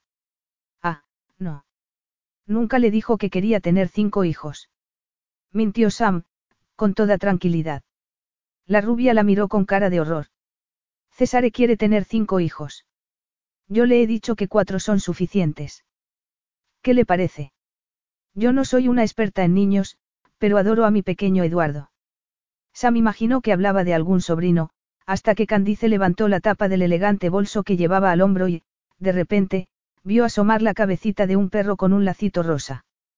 Por eso me sorprende que Cesare quiera tener hijos. Nunca le gustó Eduardo, en realidad, era muy cruel con él. Qué raro, murmuró Sam. Y él es muy sensible, ¿verdad, cariño? Candice levantó la cabeza para mirar de arriba abajo a Sam. Ha contratado ya a un entrenador personal. Para después del embarazo quiero decir. Pues no, la verdad es que no lo había pensado. No tiene entrenador. ¿Y cómo piensa volver a recuperar la forma física? Poco a poco, espero. Cuidar del niño me tendrá ocupada 24 horas al día, así que... Mis amigas casadas dicen que lo mejor es tener una niñera por la mañana y otra por la noche. Sam rió al ver la expresión de la otra mujer cuando le dijo que no pensaba tener niñeras. Pero no me ha dicho para qué ha venido, señorita. Llámame Candice, por favor. Esperaba que Cesare estuviera contigo, pero en fin, tal vez sea mejor que tengamos una charla privada. Es verdad lo que dicen. ¿A qué te refieres? Ha recuperado la vista. Sí, así es. Candice se dejó caer sobre una silla, cruzando elegantemente las piernas. Gracias a Dios, murmuró, sacando un pañuelo del bolso con el que se secó unas lágrimas inexistentes. Lo siento, pero tú no sabes lo que eso significa para mí. Supongo que sabrás que estábamos prometidos. La verdad es que Cesare nunca me ha hablado de ti, pero supuse que... Yo lo había dejado después del accidente, la interrumpió Candice. Sí, eso es lo que pensó todo el mundo, pero en realidad fue Cesare quien cortó conmigo. Dijo que me amaba demasiado como para cargarme con un marido ciego. Yo intenté disuadirlo, por supuesto, pero él decía que no sería justo para mí. Qué noble, murmuró Sam. Cesare es mi alma gemela, dijo la rubia, con un tono lloroso tan falso como sus pechos. Y yo soy su mujer, pensó ella. Así que ya ves, siguió Candice, porque la noticia me ha emocionado tanto. Claro que tú no puedes saber lo que siento, pero ahora nada podrá separarnos. Perdona. La única razón por la que nos separamos fueron sus ridículos escrúpulos, pero ahora que ha recuperado la vista ya no hay nada que se interponga en nuestro camino. Sam la miró fijamente. Aquella mujer era increíble. Además de una esposa y un hijo, ¿no te parece?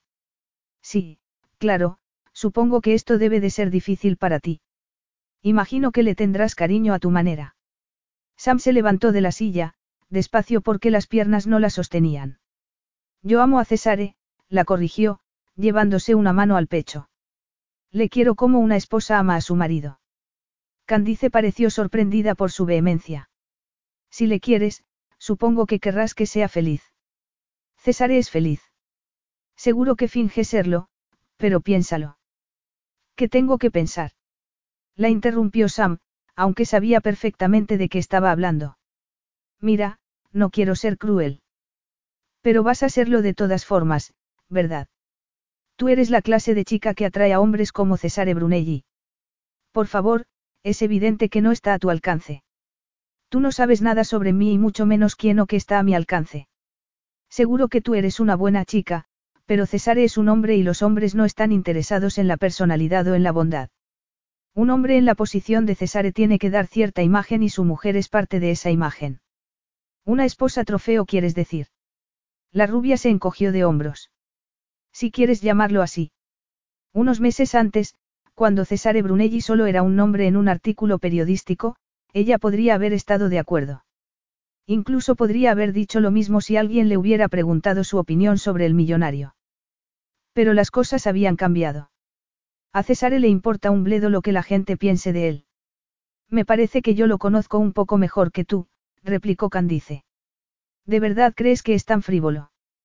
Por primera vez, la rubia perdió su aire condescendiente. Es un hombre.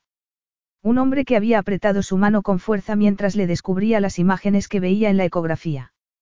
No, el hombre con el que se había casado era muchas cosas, pero no era un frívolo. Tú no estás enamorada de Cesare, ¿verdad? Creo que ni siquiera te cae bien. La cuestión es que tampoco está enamorado de ti, replicó Candice. No es por eso por lo que se ha casado contigo. Tú lo has atrapado quedándote embarazada. De no haber estado ciego, no te habría hecho ni caso. Solo el orgullo impidió que Sam se encogiera ante tan calculada crueldad. Yo no intentaba atraparlo. Te quedaste embarazada. No lo hice sola. Respirando profundamente, la rubia se levantó con toda dignidad. Sam hizo lo mismo, pero de inmediato se sintió en desventaja. Mira, he hecho un esfuerzo. He intentado ser amable. Lo dices como si la conclusión fuera que Cesare va a dejarme por ti. Candice sacudió su larga y lisa melena, riendo. Lo único que tengo que hacer es esto, dijo, chascando los dedos. Pues entonces hazlo, le aconsejó Sam. Pero yo no pienso rendirme sin luchar.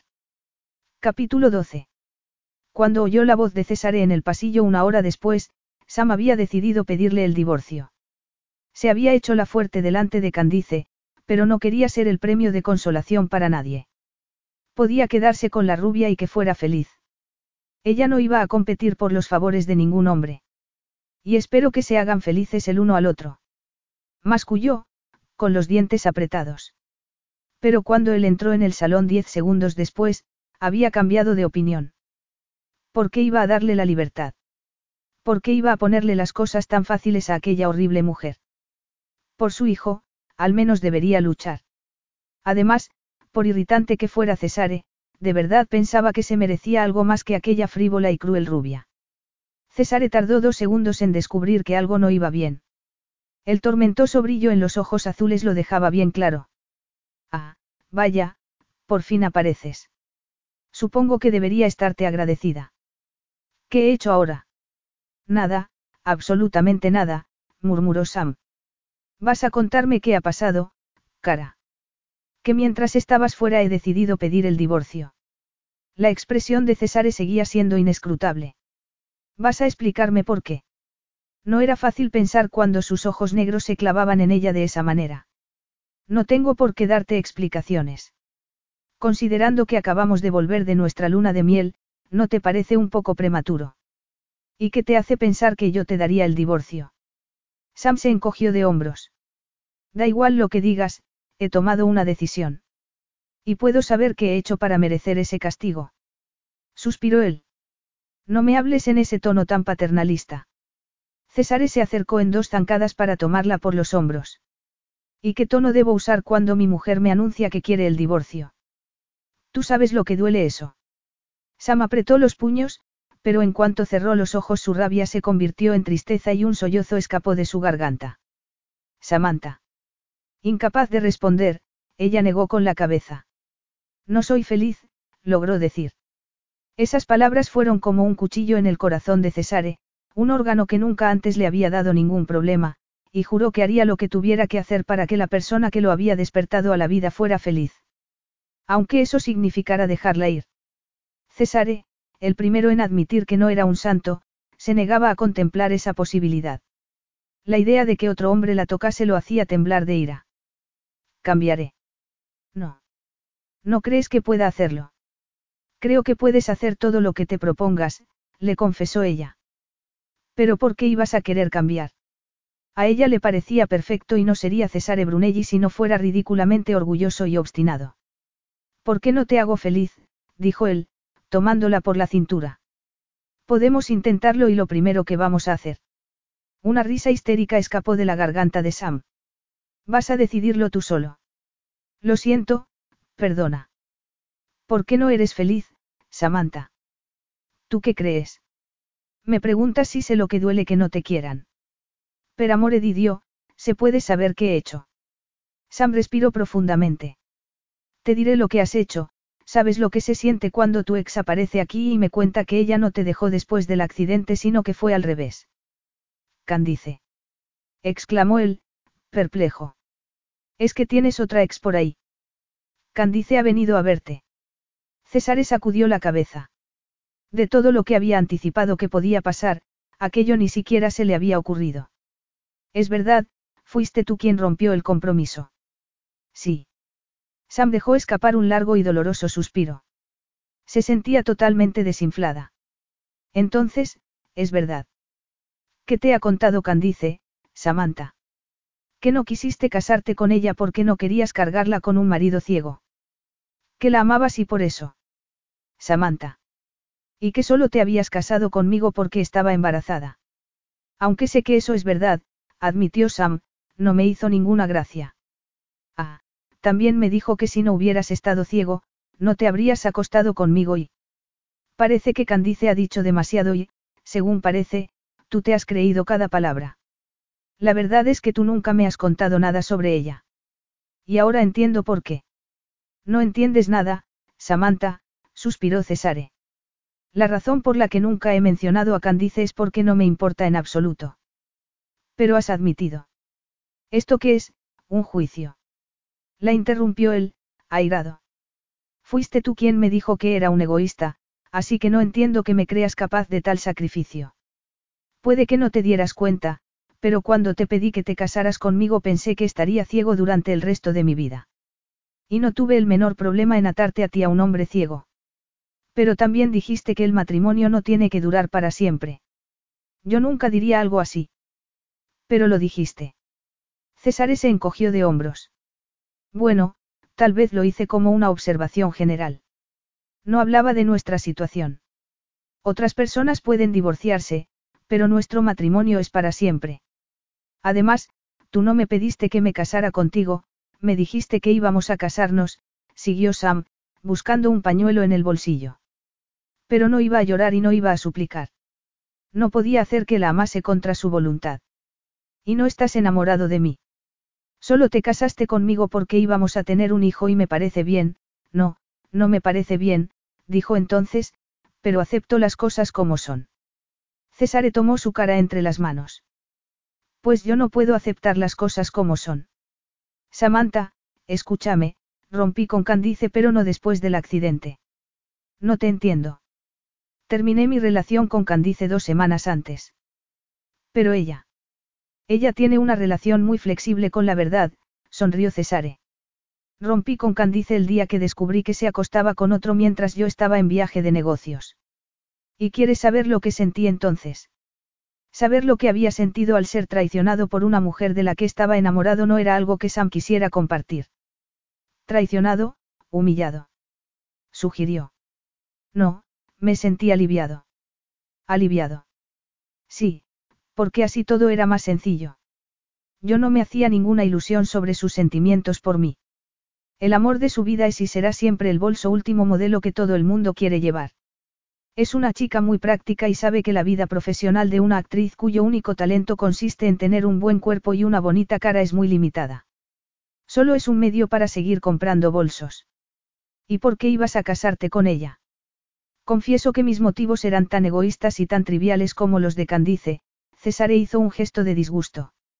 Jamás pensé que el matrimonio con ella pudiera durar para siempre, nunca pensé en ello como algo serio, sagrado. Los de su departamento de publicidad no dejaban de molestarme sobre la conveniencia de un posible compromiso, y cuando un periodista me preguntó si era verdad cometí el error de contestar con una ironía. Lamentablemente, los que trabajan en ese tipo de revistas no suelen entender las ironías. Pero podrías haberlo negado. Podría y debería haberlo hecho, suspiró él. Pero si quieres que te sea sincero, tenía la sospecha de que algún día podría convertirme en mi padre, la revulsión que le producía esa idea era evidente. Como él, también yo he tenido relaciones vacías toda mi vida y pensé que, si iba a casarme, debía hacerlo con alguien tan frío como yo, alguien a quien no pudiera hacerle daño. Tú no eres frío. Protestó Sam.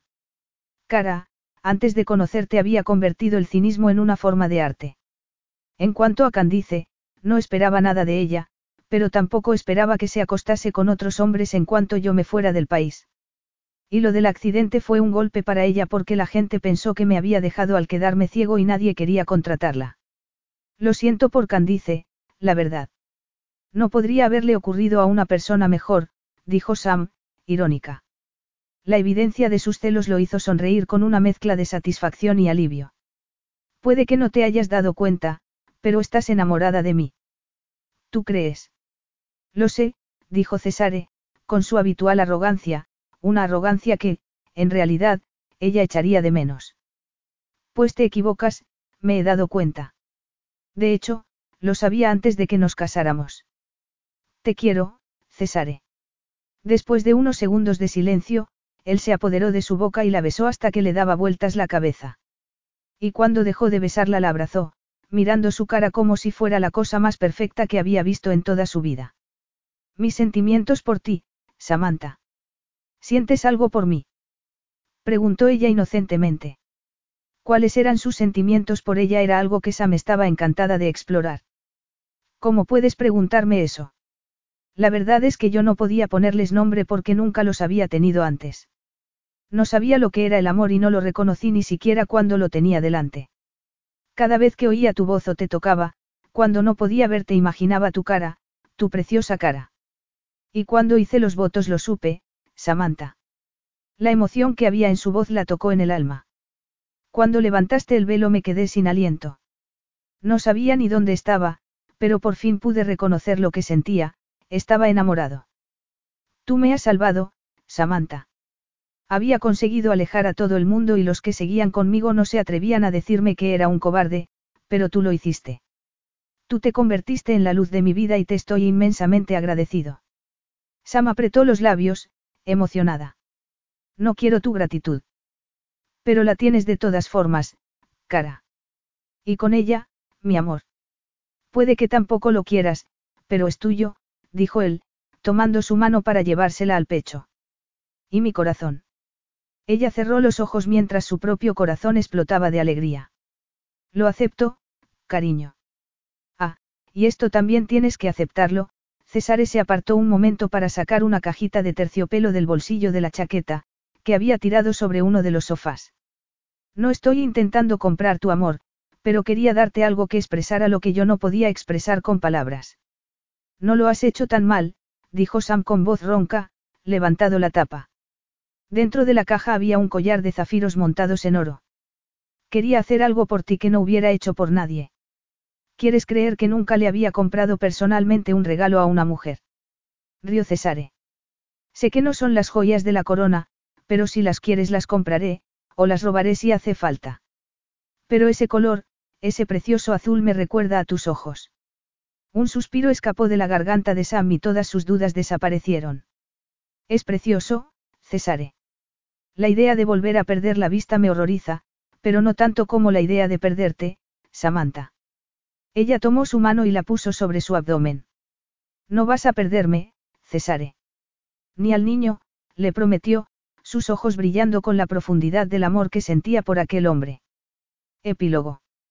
Un año y seis meses después estaban arreglándose para una gala organizada en el palazzo veneciano de un amigo de Cesare, y Sam salía de puntillas de la habitación donde dormía su hija de un año, Natalia, cuando él apareció en el pasillo exigiendo saber dónde había puesto sus gemelos favoritos.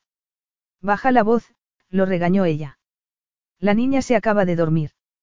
He tenido que contarle la historia del osito tres veces y, si tengo que volver a contársela, me va a dar algo.